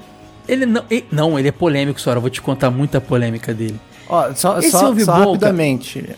Ele não é nem polêmico e nem ruim. Ele é golpista. É golpista, porque ele pegava uma, uma espécie de uma lei é, alemã, que eu não sei explicar muito bem, de incentivo de produção de, de audiovisual. E ele fazia, Ed, eu vou explicar de uma forma bem burra, porque eu sou burro. É a Lei Rouanet da Alemanha. É tipo isso, mas ela ainda era, ela, ela tinha um- uma, uma brecha que ele conseguia pagar o próprio filme e, e ganhar autorização pra fazer um outro filme. Então, assim, os filmes dele eram um, um- um- um fracasso, tipo, House of the Dead custou 12 milhões e lucrou 13 milhões. Nenhum outro. Nenhum Pô, mas isso outro. não é um fracasso. Cara, ele se pagou e lucrou um milhão. Um estúdio não gasta Pô, dinheiro tu- pra tu lucrar um milhão. Tu tem um milhão? Eide, Pô, não, mas, esse você um milhão sabe- já era gasto Vo- só imprimindo os pôster pra botar no cinema. só. Eide, você. Ah, não, então, então tá no gasto. Então ele não. Eide, não- você não gosta de- da indústria do cinema, então você vai criticar o negócio. Você é um cara, um inimigo do cinema.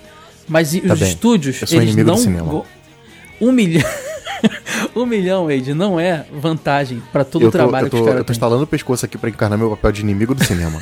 Esse é meu nome agora, galera. Eide inimigo do cinema. Eide, sério mesmo, você sabe como é que funciona essas paradas. Um milhão é um lucro muito pequeno pra eles ter- perderem tempo. Só que o cara pegava, ele dava, ele era golpista, sabe? Ele- e ele só ficava fazendo adaptação de jogo, mas ele não era um fã de videogame. Com, porque Pô, ele é- não podia é- mirar em outra coisa, assim, vou fazer adaptação, Pois sei lá, de é. série porcaria. Por que ele tinha que pegar, mirar no Ele videogame? não era um fã de videogame fez pra videogame. ele. Porque a licença era cara, barata. É, saca? E ele fazia uns bagulho muito doido. Deixa eu pegar uma listinha dos filmes dele aqui. Não, então não pega não, cara.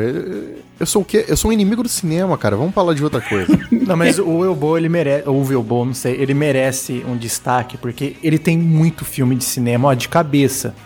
É. Filme de game. É, House of the. É, filme de jogos, desculpa.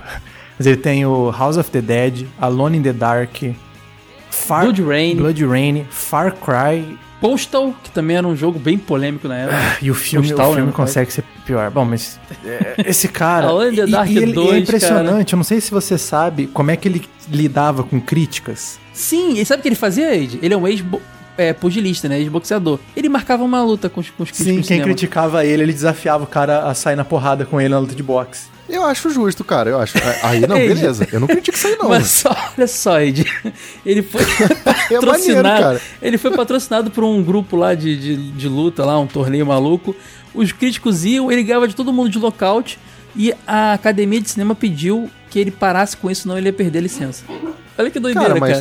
mas, mas olha só, tá errado.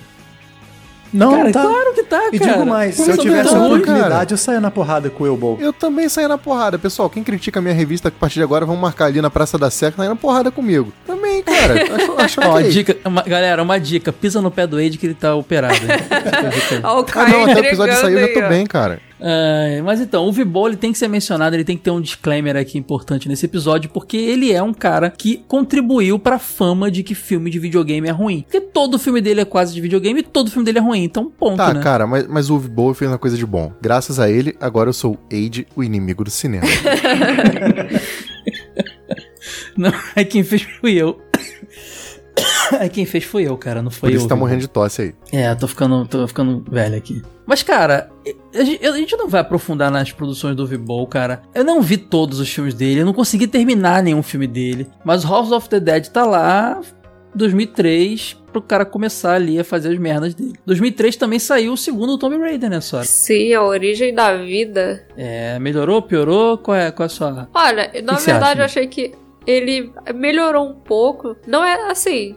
Não, ele não melhorou. São basicamente o mesmo nível, sabe? Os filmes eu acho eles bem parecidos, assim, em questão de nível, porque eu acho que ambos, apesar de terem as suas galhofices, eles pegaram é, bastante esse lado aventureiro da Lara Croft. Ela sempre ia pra umas localidades, assim, bem remotas, né? Então, eu acho que os filmes do Tomb Raider antigos, apesar deles terem sido criticados, eles não são tão ruins dentro da proposta de um filme de jogo.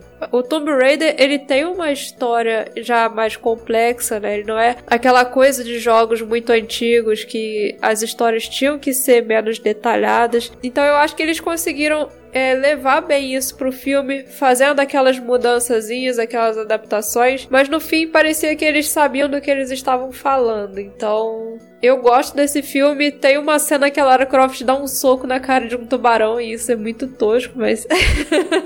Cara, mas olha que engraçado. Esse era o filme que eu entendo que poderia ter a licença poética de criar uma história completamente diferente do jogo. Porque a personagem, ela é bem construída no jogo e ela tem um plot central. Então esse era o jogo, o filme perfeito pra você colocar. Esta é uma aventura da Lara Croft em um outro lugar que não tem nada a ver com o jogo. Não teria problema nenhum pra mim, não tem problema nenhum nesse caso. Entendeu? Não é tipo Street Fighter e Mortal Kombat que tem que seguir um plot, porque senão não faz sentido você botar um cara que solta gelo numa aventura, sei lá, no deserto do Saara. Não faz sentido nenhum. Agora, pô, nesse caso aí não, cara. Eu acho bem de boa. A personagem, ela é rica, ela tem um, um, um Ela é cenário rica rico. mesmo, pior que ela é rica mesmo. É, eles É, tem mexeram isso, né? Na história dela, assim. Tanto que depois é, os jogos é, adotaram algumas mudanças que eles fizeram na história da Lara Croft nos filmes. Os jogos chegaram a se mudar. a questão do pai da Lara Ô, ô, Croft, Sora. por exemplo, mudou depois dos filmes. Ah, Ela, é B- ela era B10 no jogo, nos jogos antes desse. Porque no filme a, a Angelina Jolie traz uma. Eu não sou um grande jogador de Tomb Raider, né? Já falei isso aqui antes. Ela era B10 porque a Lara Croft faz. A, a Angelina Jolie faz uma Lara Croft de B10. E depois de- do filme, a Lara ficou assim até recentemente. Que eu acho que agora ela é uma, uma coisa mais natural, assim. Uma, uma Até porque pessoa ela é mais normal. jovem nos jogos de hoje. Sim. É, ela é uma pessoa mais normal, com seus medos, seus problemas. isso. Mas ela era assim Isso também, que eu desde o acho início? legal, a Angelina pegou o lado da Lara Croft dela ser assim um pouco, até um pouco sádica, sabe? A Lara Croft antiga ela era ruim, ela Ela faz bico. Ela fica fazendo bico o filme todo. É, a Angelina Jolie é porque ela tem, né? Ela tem o- os lábios bem avantajados, É, assim, é. ela é. Não tem muito Então, jeito de resolver. E isso é uma característica da Lara Croft, né? A Lara Croft também tem um bocão, então acho que combinou. Cara, ia ser estranho, né, se fosse. Se ela não tivesse um lado meio badass mesmo. Porque, tipo, ela é mó aventureira, cara. É. Imagina, aventureira, tímida e retraída. Ela tem essa coisa assim da Lara Croft. Tanto que algumas pessoas fazem é, brincando assim uma análise que a Lara Croft na verdade é uma vilã, porque ela mata todo mundo e não tá nem aí, tá sempre com um sorriso no rosto. Ela quer é chegar no artefato lá que ela tá atrás, né, em cada história. Então, eu acho que a Angelina Jolie, ela conseguiu passar isso muito bem na personagem, assim como posteriormente a Alicia Vikander conseguiu também trazer essa nova Lara Croft, que é mais humana, é mais inexperiente. É, da época desse filme da Angelina Jolie, a Lara já era tipo a melhor, uma das maiores arqueólogas que existem. Então, faz sentido ela ter essa pose toda, né? Eu lembro que na época rolavam umas artes da galera em revista, assim, é, herói e tal, que era sempre fazendo um crossover dela com Indiana Jones, Indiana Jones, porque eles eram muito parecidos, né? Faziam. Hoje dá pra fazer Indiana Jones, Lara Croft e o, e o, o Nathan Drake do Uncharted. Sim. Eles são muito, muito, muito similares. A Lara assim, também aparecia legal. muito com o Duke Nukem, né? Porque ela tinha aquela coisa de protagonista de ação, Ah, durona parecia, e é essas verdade, coisas. É verdade. Eles eram muito associados, pode crer. Bom, mas aí também nunca mais teve nenhuma Tomb Raider com a, com a Angelina Jolie, né? Morreu nesse segundo Isso. e hoje em dia que foi revivida a franquia e com a, com a atriz, como é que é o nome dela? Alicia Vikander. Que é mais baseado nos atuais jogos de, da Tomb Raider que eu curto muito, cara. É totalmente baseado nos novos. 2005, Age, animação, hein? Final Fantasy VII Advent Children. Eu pirei quando eu vi isso aí. Não, isso é maravilhoso. Tô aqui gravando hoje só por isso. Pois é, cara. É- Era uma continuação em, em, em audiovisual do Final Fantasy VII. Que até então era. Eu não tinha jogado o 6 na época, né? Eu conheci Final Fantasy. Conheci não, eu comecei a jogar pelo 7 e era a minha aventura favorita da, da franquia. Então ver aquele, aquele longa, muito bem produzido, a animação maravilhosa, linda, é, foi, foi demais, cara. Eu curti Cara, muito. Tem uma história engraçada sobre isso aí. O filme saiu numa madrugada que eu ia fazer Enem no dia seguinte. O filme saiu na madrugada de sábado pra domingo na internet. E eu botei pra baixar. E tipo, eu caguei que eu tinha que fazer Enem e eu virei a madrugada vendo o filme. Tirou e nota fui boa? fazer o Enem. Tirei, tirei, consegui. Mas fui no, no ânimo do filme, fui engatado, tá ligado? Vi o filme duas vezes e fui fazer prova, como um bom guerreiro. É uma produção muito boa, não é um live action, mas é um longa, Final Fantasy baseado no jogo. É, Uma ele das ficou muito últimas. bom depois que ele foi refeito, né? Ele foi refeito? Sim, ele, porque que acontece? O filme, como ele saiu, ele saiu exatamente do jeito que a Square gosta de fazer as coisas dela, né? Meio sem pé nem cabeça e você que conecte na sua mente. Depois é que o filme teve uma versão refeita, que acrescentaram cenas e começaram a explicar algumas coisas ali um pouco melhor. E aí ele ficou muito melhor. Foi a versão que saiu pra Blu-ray, inclusive. É, eu lembro que na época, assim como a história original do Cloud pra mim não fazia o menor, sentido, porque era em inglês, eu não entendia muito bem, o filme também não fez, mas eu tava vendo o Sephiroth brigando com o Cloud, era legal pra caramba. Então tem uma versão aí que eu vou entender melhor, é isso mesmo? Vale a pena procurar? É, eu acho que a primeira versão você nem acha mais. Pode ser que você ache só pra download e tal, mas pra quando É, você compra, já é a versão completa. Eu vi na época num VCD que um amigo meu emprestou, cara. Olha que nostalgia. Muito bom, muito Pode bom. ver essa versão nova, nova entre aspas, né, deve ter mais de 10 anos, que é o que que liga bem assim os acontecimentos dessa animação com o jogo. É uma das poucos, é um dos últimos trabalhos audiovisuais que a Square produziu, se eu não me engano, ela fez um curta de, de Matrix depois e depois ela abandonou. Ela quase virou uma produtora aí de, de, de- de animações, mas ficou naquele anterior, esse e o a curta do Matrix. É legal, fica, fica a referência aí. Ah, depende, teve uma animação do, do Final Fantasy XV. Mas eu não sei se já era distribuído pela Square Enix, eu não sei, tinha um envolvimento. Ou se ela só liberou, entendeu? É, cara, é bem similar, assim, é 3Dzão e tal, mesmo esquema de animação. Pode ser que seja. Confesso que não tenho essa informação aqui. 2005 ainda é, um- ainda é nostálgico pra gente. É, tá ficando cada vez menos. A gente vai começar só a citar agora em diante, hein, galera, os outros filmes. Teve o filme do Doom, cara, que eu fui ver muito tempo depois na TV, numa telecine da vida. Vocês lembram desse filme? Aí já não. Nossa, não. Era com The Rock, cara. E esse filme tem um negócio, um- tem um mérito aí. Primeiro que ele muda muita coisa, né? É, você não tá enfrentando demônios, você tá enfrentando alienígenas. Eu acho que é pra deixar um pouco menos pesado. Então isso não é um mérito, é um demérito. Não, mas o, o mérito que eu vou falar agora. Se o Mortal Kombat te deixava um pouco dentro da experiência com aqueles ângulos de câmera que simulavam a tela de luta, se o, o, o Resident Evil tinha aquela pegada bem, bem survival horror na própria, na própria, é, no próprio cenas e tudo mais, o Doom tinha uma ceninha ali meio que no início do filme ali, eu acho que era no início de poucos minutos que era em, em primeira pessoa, cara. era legal, tipo, você, a câmera tava meio que no- na arma do cara ali, naquela, naquela visão de primeira pessoa, né? E você via um- uma, ele enfrentando os bichinhos ali e tal. É, é uma referência apenas, o filme não fica só nisso, até porque seria bem cansativo. Ah, cara, eu não consigo. Não, não me empolgo com esse tipo de coisa porque eu sou um odiador do cinema. Essa cena ela acontece um pouco mais pro final. É quando, aliás, Ah, não é no início? não é no final. Ah, aliás, quem faz o personagem principal é o Carl Urban, que fez o Juiz Dredd de 2012. Excelente ator, o tá. cara ah, é muito meu Deus, bom. ele, ele conseguiu falar de Juiz Dredd nesse episódio, meu Deus. O cara tá lá, fazer o quê? Mas, tipo, e- em- ao mesmo tempo que a cena em primeira pessoa é um mérito, porque é uma cena bem legal, ela também é um demérito. Porque eu lembro que todo mundo falava: ah, o filme vai ter cenas em primeira pessoa, vai ser igual o jogo.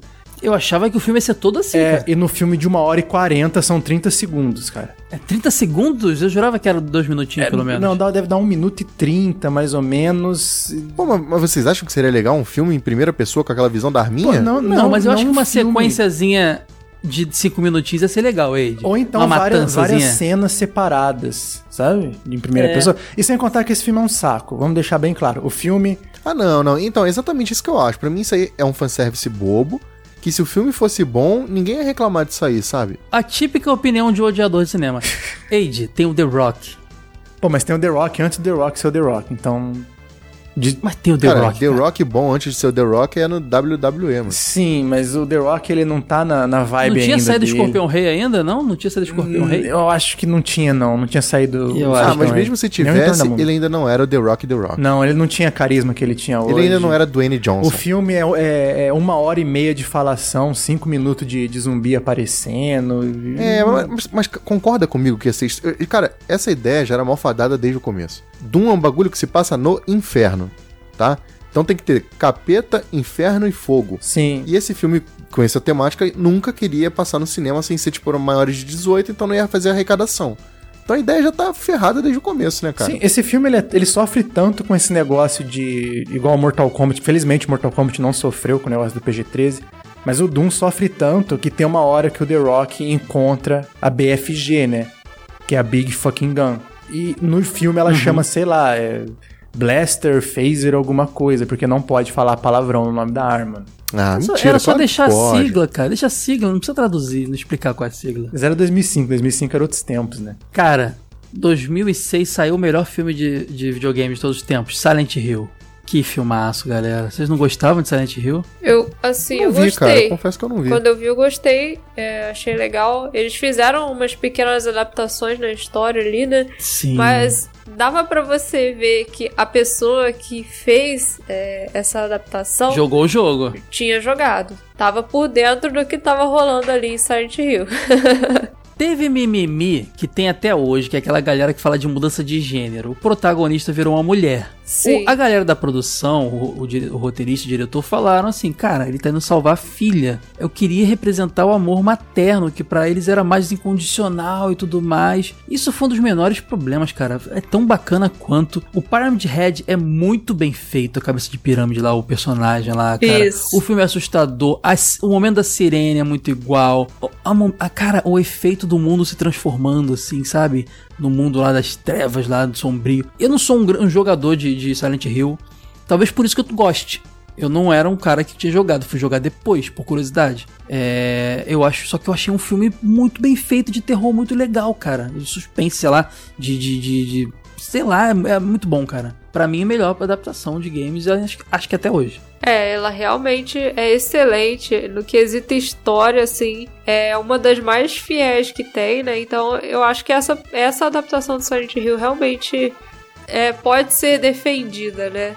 Acho que a maior mudança mesmo foi o protagonista, né? O Harry Mason, que virou uma mulher e tudo mais, mas isso não afeta. Sem contar que eles misturam elementos de vários jogos. O próprio Pyramid Head, por exemplo, essa sendo uma adaptação da história do primeiro filme, ele não estaria ali, porque ele é do Silent Ah, Hill 2. pode crer. mas É verdade, é verdade. não chega a, a estragar o filme, não é nada que torna a experiência menos interessante e menos bizarra, né? Porque isso eles conseguiram passar também muito bem. Essa coisa sinistra de Silent Hill, aqueles caras, aqueles monstros com aquelas movimentações bem perturbadoras. Tanto que para fazer os monstros eles usaram dançarinos, né? Que são pessoas que têm o corpo bastante flexível, então elas conseguiam fazer aqueles movimentos As enfermeiras, né? É. que era bem de um assustador, jeito bem que grotesco. ficava bem sinistro. Cara, vou ver, eu vou filme ver isso aí, vou ver isso aí. vou Age, botar na minha listinha aqui. É Vou maneiro, vou. Age. E, dá, eu sei que você não gosta de filmes, mas é muito bom, Age. Cara, não é que eu não uma- gosto de filme, cara. Age, Tem que ter o Stallone, cara. Age, não, sério, agora falando sério. É um filme que, independente de ser baseado em jogo ou não, ele, ele dá uma agonia muito grande, cara. É um filme Sabe, ó, sabe o que o Stallone fez? Dread, cara. Aí, Matheus. Pô, Stallone fez o Estragou, Dread. estra- estragou o Dread, pô. É, é, o Stallone estragou o Dread, mas o filme não é de grande, todo ruim, não. grande Mas fez, mas fez o Dread, cara. Se não fosse ele, não tinha Dread. Até ele. Galera, olha só, daqui pra frente são não só, não só são filmes mais recentes para nosso conceito de nostalgia, como a maioria também adapta jogos mais recentes. Por exemplo, a gente teve logo em seguida ali Hitman e Max Payne em 2007 e 2008. São jogos mais recentes, não são jogos nostálgicos. Ô, louco, não. Max E- Payne é de 98, 99. É verdade, Ele já é Max bem Payne entra já. no nosso conceito. É. Cara, Max Payne seria bom se fosse adaptado o 3 que se passa aqui em São Paulo e tem um ônibus verdinho. O Max Payne ia ser bom se eles tivessem adaptado a história do Max Payne. Porque, igual a gente tava falando lá no começo, os jogos não tinham um roteiro pra você adaptar. Aí você pega o Max Payne, que na minha opinião tem uma das melhores Tem um histórias roteiro, no, né? no ar de- dos jogos. O jogo do Max Payne tem uma história fantástica, os três jogos. Você pega só o nome do jogo e o nome de alguns personagens e pronto, porque não tem nada, absolutamente nada do filme tem a ver Cara, com o, o mas essa é a tônica desse episódio. É, sim. Basicamente, a boa parte dos jogos que a gente criticou, dos filmes que a gente criticou aqui é isso. Ó, daqui pra baixo que o Caio vai mencionar agora, eu acho que eu tô vendo todos esses jogos que estão aqui, é basicamente isso. Pega o nome da franquia, inventa uma história qualquer e manda Não, bala. mas o triste é que, tipo, no, no Super Mario, você tem a desculpa. Mario não tinha uma história pra você botar num filme. Max Payne, a história tá pronta. Era só trocar a galera pelos malucos lá e pronto. Não precisava mexer tanto. Os caras botam demônio voando, Max Payne virando super-herói. Já percebeu que filme de, de, de videogame bota um super-humano da ruim? Cara, a- eu, eu, eu entendo perfeitamente, na minha cabeça é bem claro, o cara não jogou. Quem escreveu o roteiro não jogou. Quem tá financiando não jogou. Porque não é possível, cara. Que isso, alguém olha assim, imagina, você jogou. Aí você pega, olha e fala: O que tem de Max Payne nessa merda? Ex- exatamente. Nada. Ah, então vamos publicar. Entendeu? É tipo assim, é a mesma crítica que eu faço ao filme do Dragon Ball, tá ligado? Que o próprio Toriyama falou que é uma merda. E você olha assim, o criador falou que é uma merda. O diretor Mesmo do assim, filme falou que o filme é uma merda, então não. Mas, vamos ó, publicar. Falou de Dragon Ball Evolution, eu já lembro de quatro filmes de videogame que a gente tem que mencionar muito pouco porque é muito ruim. Uma sequência bonita, hein? Dead or Alive, Street Fighter, The Legend of Chun-Li, Lenda de Chun-Li, Não, esse não é Tekken, pra você ter falado nem o nome, cara. Pula. Tekken e The King of Esses Fighters. aí não Cara, existem, é tudo alucinação coletiva. esses... O Tekken, o Tekken. É o Eu melhorzinho. cheguei a assistir na Globo uma vez e, tipo, passa na. Não é que passa debaixo da cordinha. Mas é uma cordinha assim, É o, bem res- é o que respeita sabe? mais a franquia, né? A- Agora, a o The King of Fighters, cara, eu preferia o Tarcísio Meira fazendo Rugal. Cara, o The King of Fighters tem o Rugal ma- magrelinho. Porra, Cara, sério. lepra, é lepra, lepra. Não, não, ei, Jade, tem um protagonista. O Terry, se não me engano, é um policial, acho que norte-americano, uma coisa assim. O Rugal tá ali. Rugal não, minto. O Yori é um magrelinho, é um cara nada a ver assim. Aí tem a Mai envolvida ali com, com, com o Yori. É muito doido, eles, eles cagaram pra história. Eles só pegaram os nomes, fizeram uma história nova e botaram os nomes que a gente já conhecia. Não, horrível, horrível. Isso aí, isso aí- eu vi um pedaço e falei, vocês estão de sacanagem. Fechei, deletei o arquivo e fiquei puto porque eu gastei meu 3G da época, daquele chip modemzinho da TIM. Gastei 3G pra baixar essa merda, fiquei puto. Fiquei... Sério, passei o dia inteiro irritado. Di- direção do Gordon Shank, ninguém sabe quem é. Não tem nenhum estúdio grande pelas minhas pesquisas envolvidos. É uma coisa muito. qualquer coisa mesmo. O Tekken, eu acho que, tipo, até vale a pena. Ah, é maravilhoso? Não é. Mas é o mesmo caso que a gente conversou durante o episódio. A história de Tekken não é tão boa pra fazer um bom filme. Sim, mas foi um pouco mais fiel, assim, realmente. A história tava ali tentando, tentando ser contada, né? Sim, você tem razão. É, e tem as lutas assim. é, Isso é a minha cabeça, né? Porque eu vi esse filme tem 650 anos. Mas as lutas também não me incomodaram. Não eram maravilhosas e não me incomodavam. Esse The King of Fighters, não, isso aí é sacanagem. É igual esse The Legend of Chun-Li. Vocês viram Dead or Alive? Não. É o Não. fanservice, é o fanservice que o jogo é, cara. É Pô, um monte de mina Eu não tive nem lutando, coragem tá de ver. Eu vi a chamada na Record e pela chamada da Record eu falei, não. Esse filme deve É, ser uma cara, tremenda também. uma porcaria. Eu jurava que esses três filmes eram do Uwe Ball também, cara, mas não é, não. É de qualquer, qualquer um, assim, tá ligado? Tipo, não, não tem, não tem nem, nem muito o que comentar da galera que produziu. O Lenda de Chun-Li, cara, é- foi uma coisa que criou-se um hype muito grande, porque ele é da Fox, é um filme da Fox. Porque ia ser a Christian Kriuk, né? Kriuk, como fala. Exato, é, que Do- tava, do tinha, fe- Smallville. que tinha feito Smallville. Cara, ela tem, ela tem o, o Michael Clark Duncan como Balrog, cara. Saca?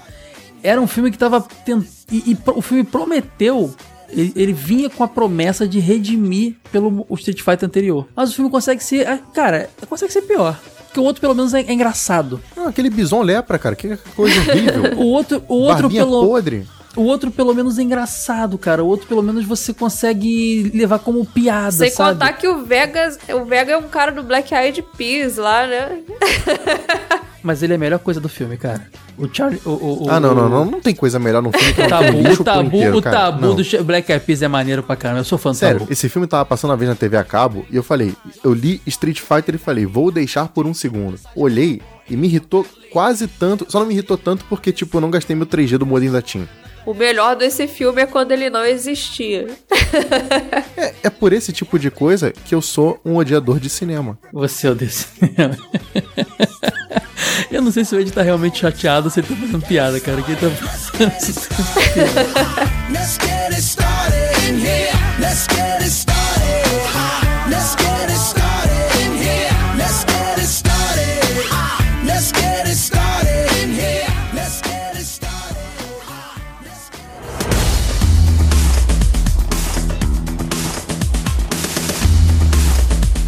Pra finalizar aqui, vamos fazer aquele momento. É quase o nosso momento menções honrosas. Ó, teve filme de Danger, Danger Siege, que eu, nu eu nunca joguei essa, essa franquia de jogos. Maravilhoso, maravilhoso. Mas Jogaço. Filme Jason. Statham. Jason Statham no filme. Então, Porra, assim, deve ser é- horrível então.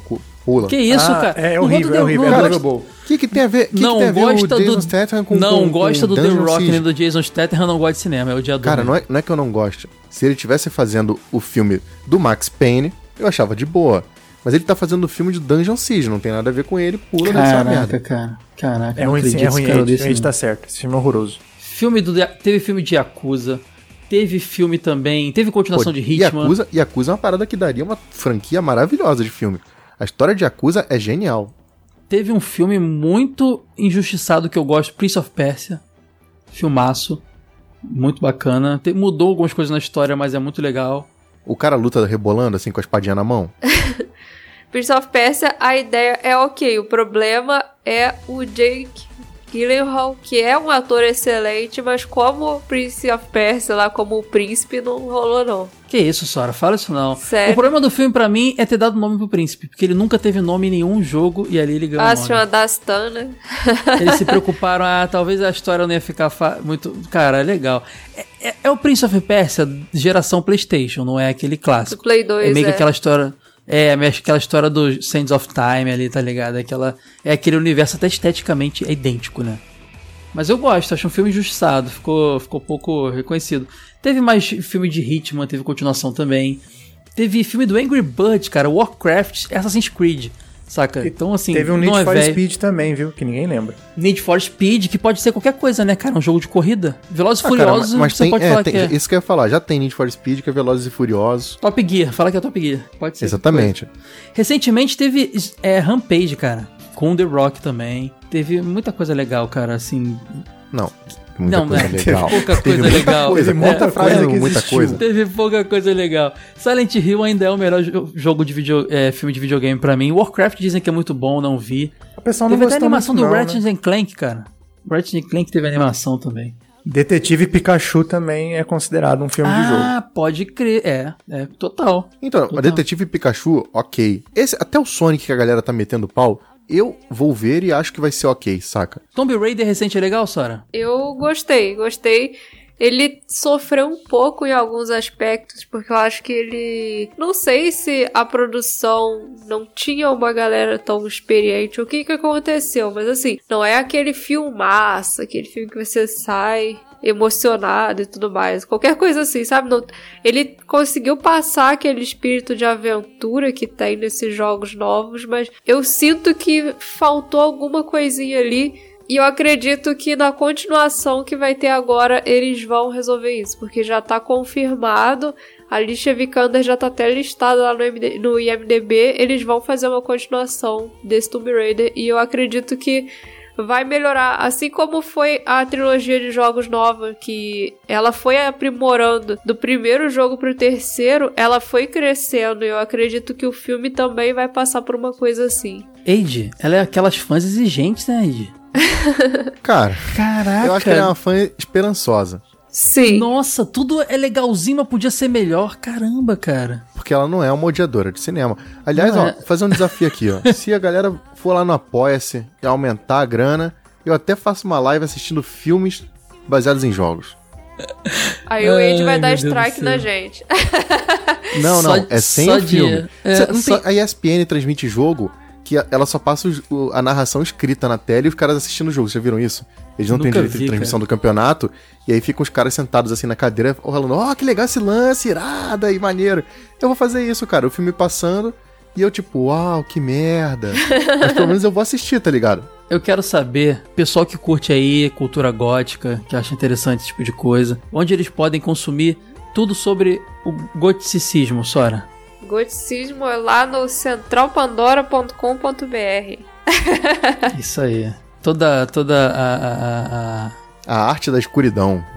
Sim. toda a discografia do Lacrimosa você encontra lá. Site mais. Não. dark da internet. É isso É, aí. é, é, é, é o assombroso.com.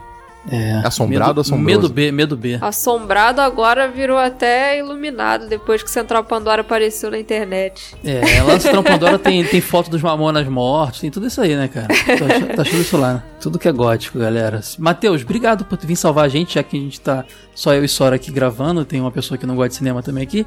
Muito tô obrigado por cara, eu tô Muito diagramando. obrigado por vir, É, eu que vir agradeço, como somar sempre, né? Tá, gosto sempre de vir participar aqui do TV de Tubo e tudo mais. E se um dia tiver o jogo velho de jogos baseados em filme, eu quero uma participação pra poder falar do jogo do Juiz Dredd, tá? Diga-se de Caraca, passagem. vamos fazer? Vamos fazer, vamos fazer, vai ser demais, cara. Ah, tu quer falar só desse, né? Ser Não, eu o só quero, falar eu só só- quero falar, vou abrir o microfone aqui, 30, sei lá, dois minutos, não, dois minutos não, 15 minutos e deixa eu falar do jogo, tá bom. Não, ou seja, só pega aquele áudio e fala I am the law, bota no episódio, pronto, a É. participação do Matheus. Mas eu gostei da pegada da ideia. Vamos, vamos, vamos pensar nesse tema aí, cara. Vamos fazer sim. E, pô, bem que podia rolar Matheus um jogo, de ve- jogo velho também. Acho uma boa. No jogo de véia é isso aí. De velho. Mudamos Valeu, o nome galera. do podcast. Ó, ficou faltando algum filme aqui? Acredito que não.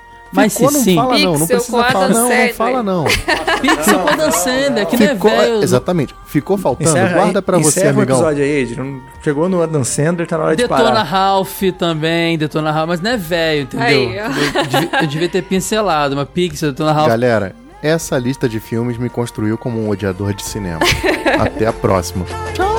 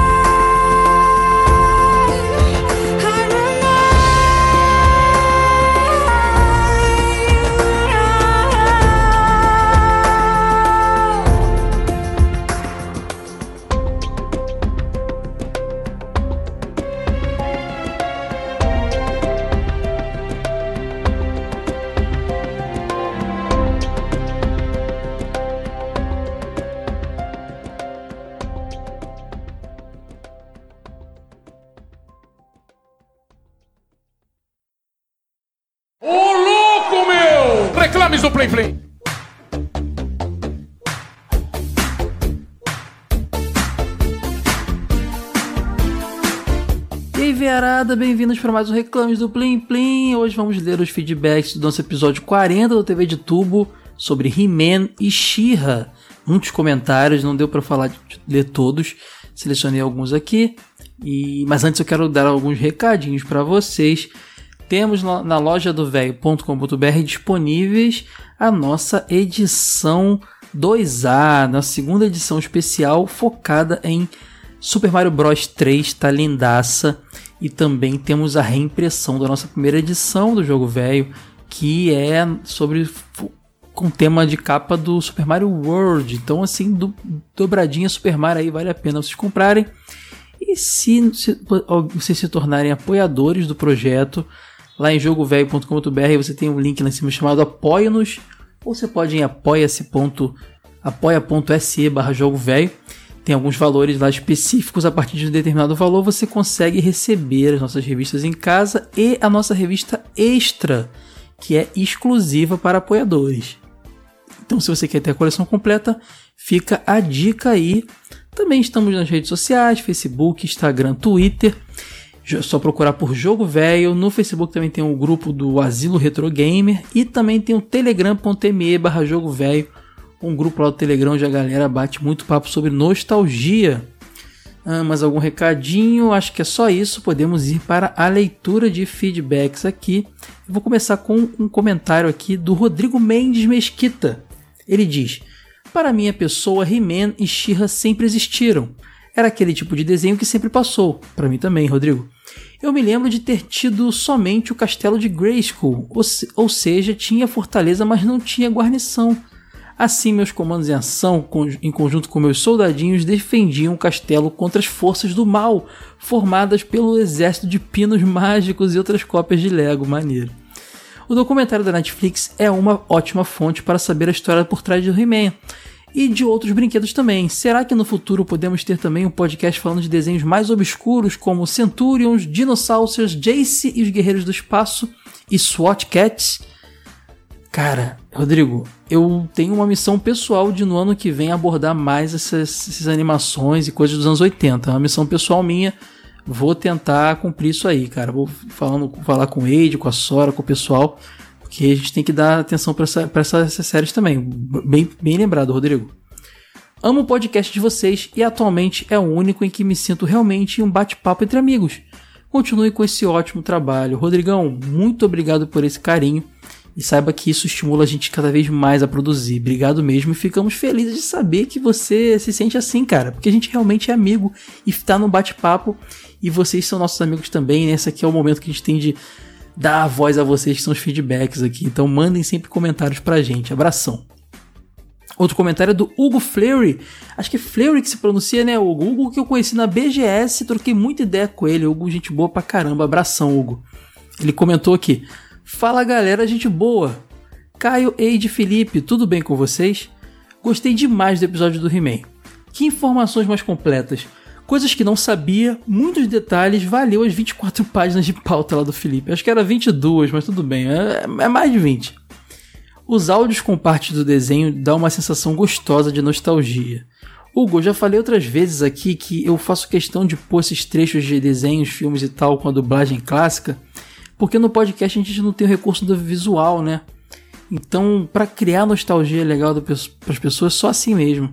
Então, só falar da produção não é suficiente, tem que ter esses pedacinhos. Eu acho super importante não abrir mão no, no formato aqui do TV de tubo. Que bom que você gosta também. Uh, continue com o ótimo trabalho. Abraço grande a todos. Abração para você também, Hugo. Obrigado pelo carinho que você tem, tem por mim sempre aí, cara. Abração mesmo. Obrigado. Bom, comentário agora do Márcio Curl, acho que é assim que pronuncia. Excelente episódio, vou deixar alguns comentários sobre ele. É, primeiro, estou aguardando o episódio sobre o filme, que tem tudo para ser tão épico quanto o Super Mario Bros. Eu também acho. Potencial de trecheiro tem. Vamos fazer. Sobre os games, na hora só lembrei da versão de Television, que é uma versão bem maneira. Talvez por ter mais conteúdo na internet sobre ele, mas o que é mais marcante nessas versões é a música tema tocando na tela de título. No mesmo. Uh, aqui ele fala: No tempo que era tudo mato lá no YouTube, eu adorava assistir aberturas de desenhos clássicos com diferentes línguas. A Globo cortava todas as aberturas de desenhos. E hoje acho isso uma tremenda sacanagem. Ó, no freestyle aqui, passou um ônibus aqui perto, vazou o áudio, não vou cortar não, hein, galera. Aí botou aqui, tais músicas serviram para criar um, serviriam para criar um rádio TV de tubo, não acham? Olha, Márcio, essa ideia já passou pela minha cabeça. O Ítalo não grava TV de tubo, ele não tem muita afinidade com esse tipo de conteúdo. E eu não, não me sobra muito tempo para produzir esse conteúdo aqui no TV de tubo, assim como tem lá no jogo velho. Mas vontade existe, já pensei sobre, quem sabe um dia. Ah, por enquanto tá, tá difícil de tempo. Se um dia a gente conseguir viver só de jogo velho, nosso apoia-se bombando as revistas, aí eu vou ter mais tempo para fazer mais conteúdo. Ele termina aqui, não tinha como não rir da música no final e botou o GIF aqui do, do He-Man lá naquela música que a gente botou. Cara, maravilhosa. Quem ouviu o final do episódio aí vai entender o, o, o meme do, do He-Man lá, Glitter Purpurina cantando, é maravilhoso. Abração Márcio, agora comentário do Marcos VB. E aí, bando de velho, beleza? Eu tô bem, Marcos, e você? Então, eu tenho uma história triste em relação ao boneco do He-Man que eu tinha quando era criança. Ele era um dos meus brinquedos preferidos, mas um dia fui com minha mãe, com minha família para a praia e resolvi levar o boneco. Fui todo alegre com ele para a praia, até resolver enterrá-lo na areia. Resumindo, nunca mais achei o dito cujo. Ainda levei bronca da minha mãe por ter perdido o brinquedo. Mas é isso, continue bom trabalho e abraços. Cara, você viu, Marcos, que no, no episódio o Felipe falou que encontrou na praia um boneco do He-Man enterrado? Foi, rolou isso, não rolou? Eu, não, tô enganado. Será que ele achou teu boneco, Marcos? Fica aí a curiosidade. Pô, comenta que praia foi. PS, vendo vocês comentarem sobre a nova série da Shira e a versão de 2002 do He-Man, me deixou com vontade de assistir e dar uma chance a eles. Já está na lista de séries para assistir. Faça isso, Marcos, não vai se arrepender. Hum, deixa eu ver mais, mais qual comentário. Hum. O Vladimir Júnior falou uma coisa interessante aqui, ó. Adorei o podcast. Só gostaria de fazer um comentário que não foi falado e não sei se era uma coisa que tinha aspecto regional. No meu bairro a gente brincava muito de He-Man e gostava muito do desenho. Mas quem assistia She era visto como mariquinhas, e toda a rua tirava sarro da pessoa e falava que era coisa de menina, coisa de moleque dos anos 80. Cara, isso rolava, Vladimir, sim, em todo lugar. É, eu vivi isso menos com Shira por eu ser bem novinho, mas eu vivi muito isso com Sailor Moon, Patrine e Chiquititas. Eu adorava essa novela e eu era bem criticado. E, e por ser fã do Shun. Então rolava bastante esse tipo de coisa também. Aí ele continua aqui. Então eu só assistia He-Man, dificilmente via she e quando via, parecia que estava fazendo algo proibido, exatamente. Chiquititas eu via como se estivesse usando droga, cara. Eu tinha medo de alguém ver. É impressionante. Aí ele fala aqui como se estivesse usando drogas, sabe? Caraca, pode crer. Porque eu acabei de falar, Vladimir, que maneiro. Muito obrigado pelo podcast e muito sucesso para vocês, cara, Vladimir. Leitura aqui de, de mente aqui. Abração, cara. Bom, tem outros comentários aqui, ó. Um abraço pro Marcos Costa, pro Thiago Ramos Melo, pro Fabrício Rodrigues, pro Michael Evani, Caio Fernando, uh, pro Gabriel Galvão e pro Fábio Pacheco Alcântara. Não deu para ler todos os comentários dessa vez, mas na próxima a gente lê. Abração, galera. Ficamos por aqui. Tchau, tchau.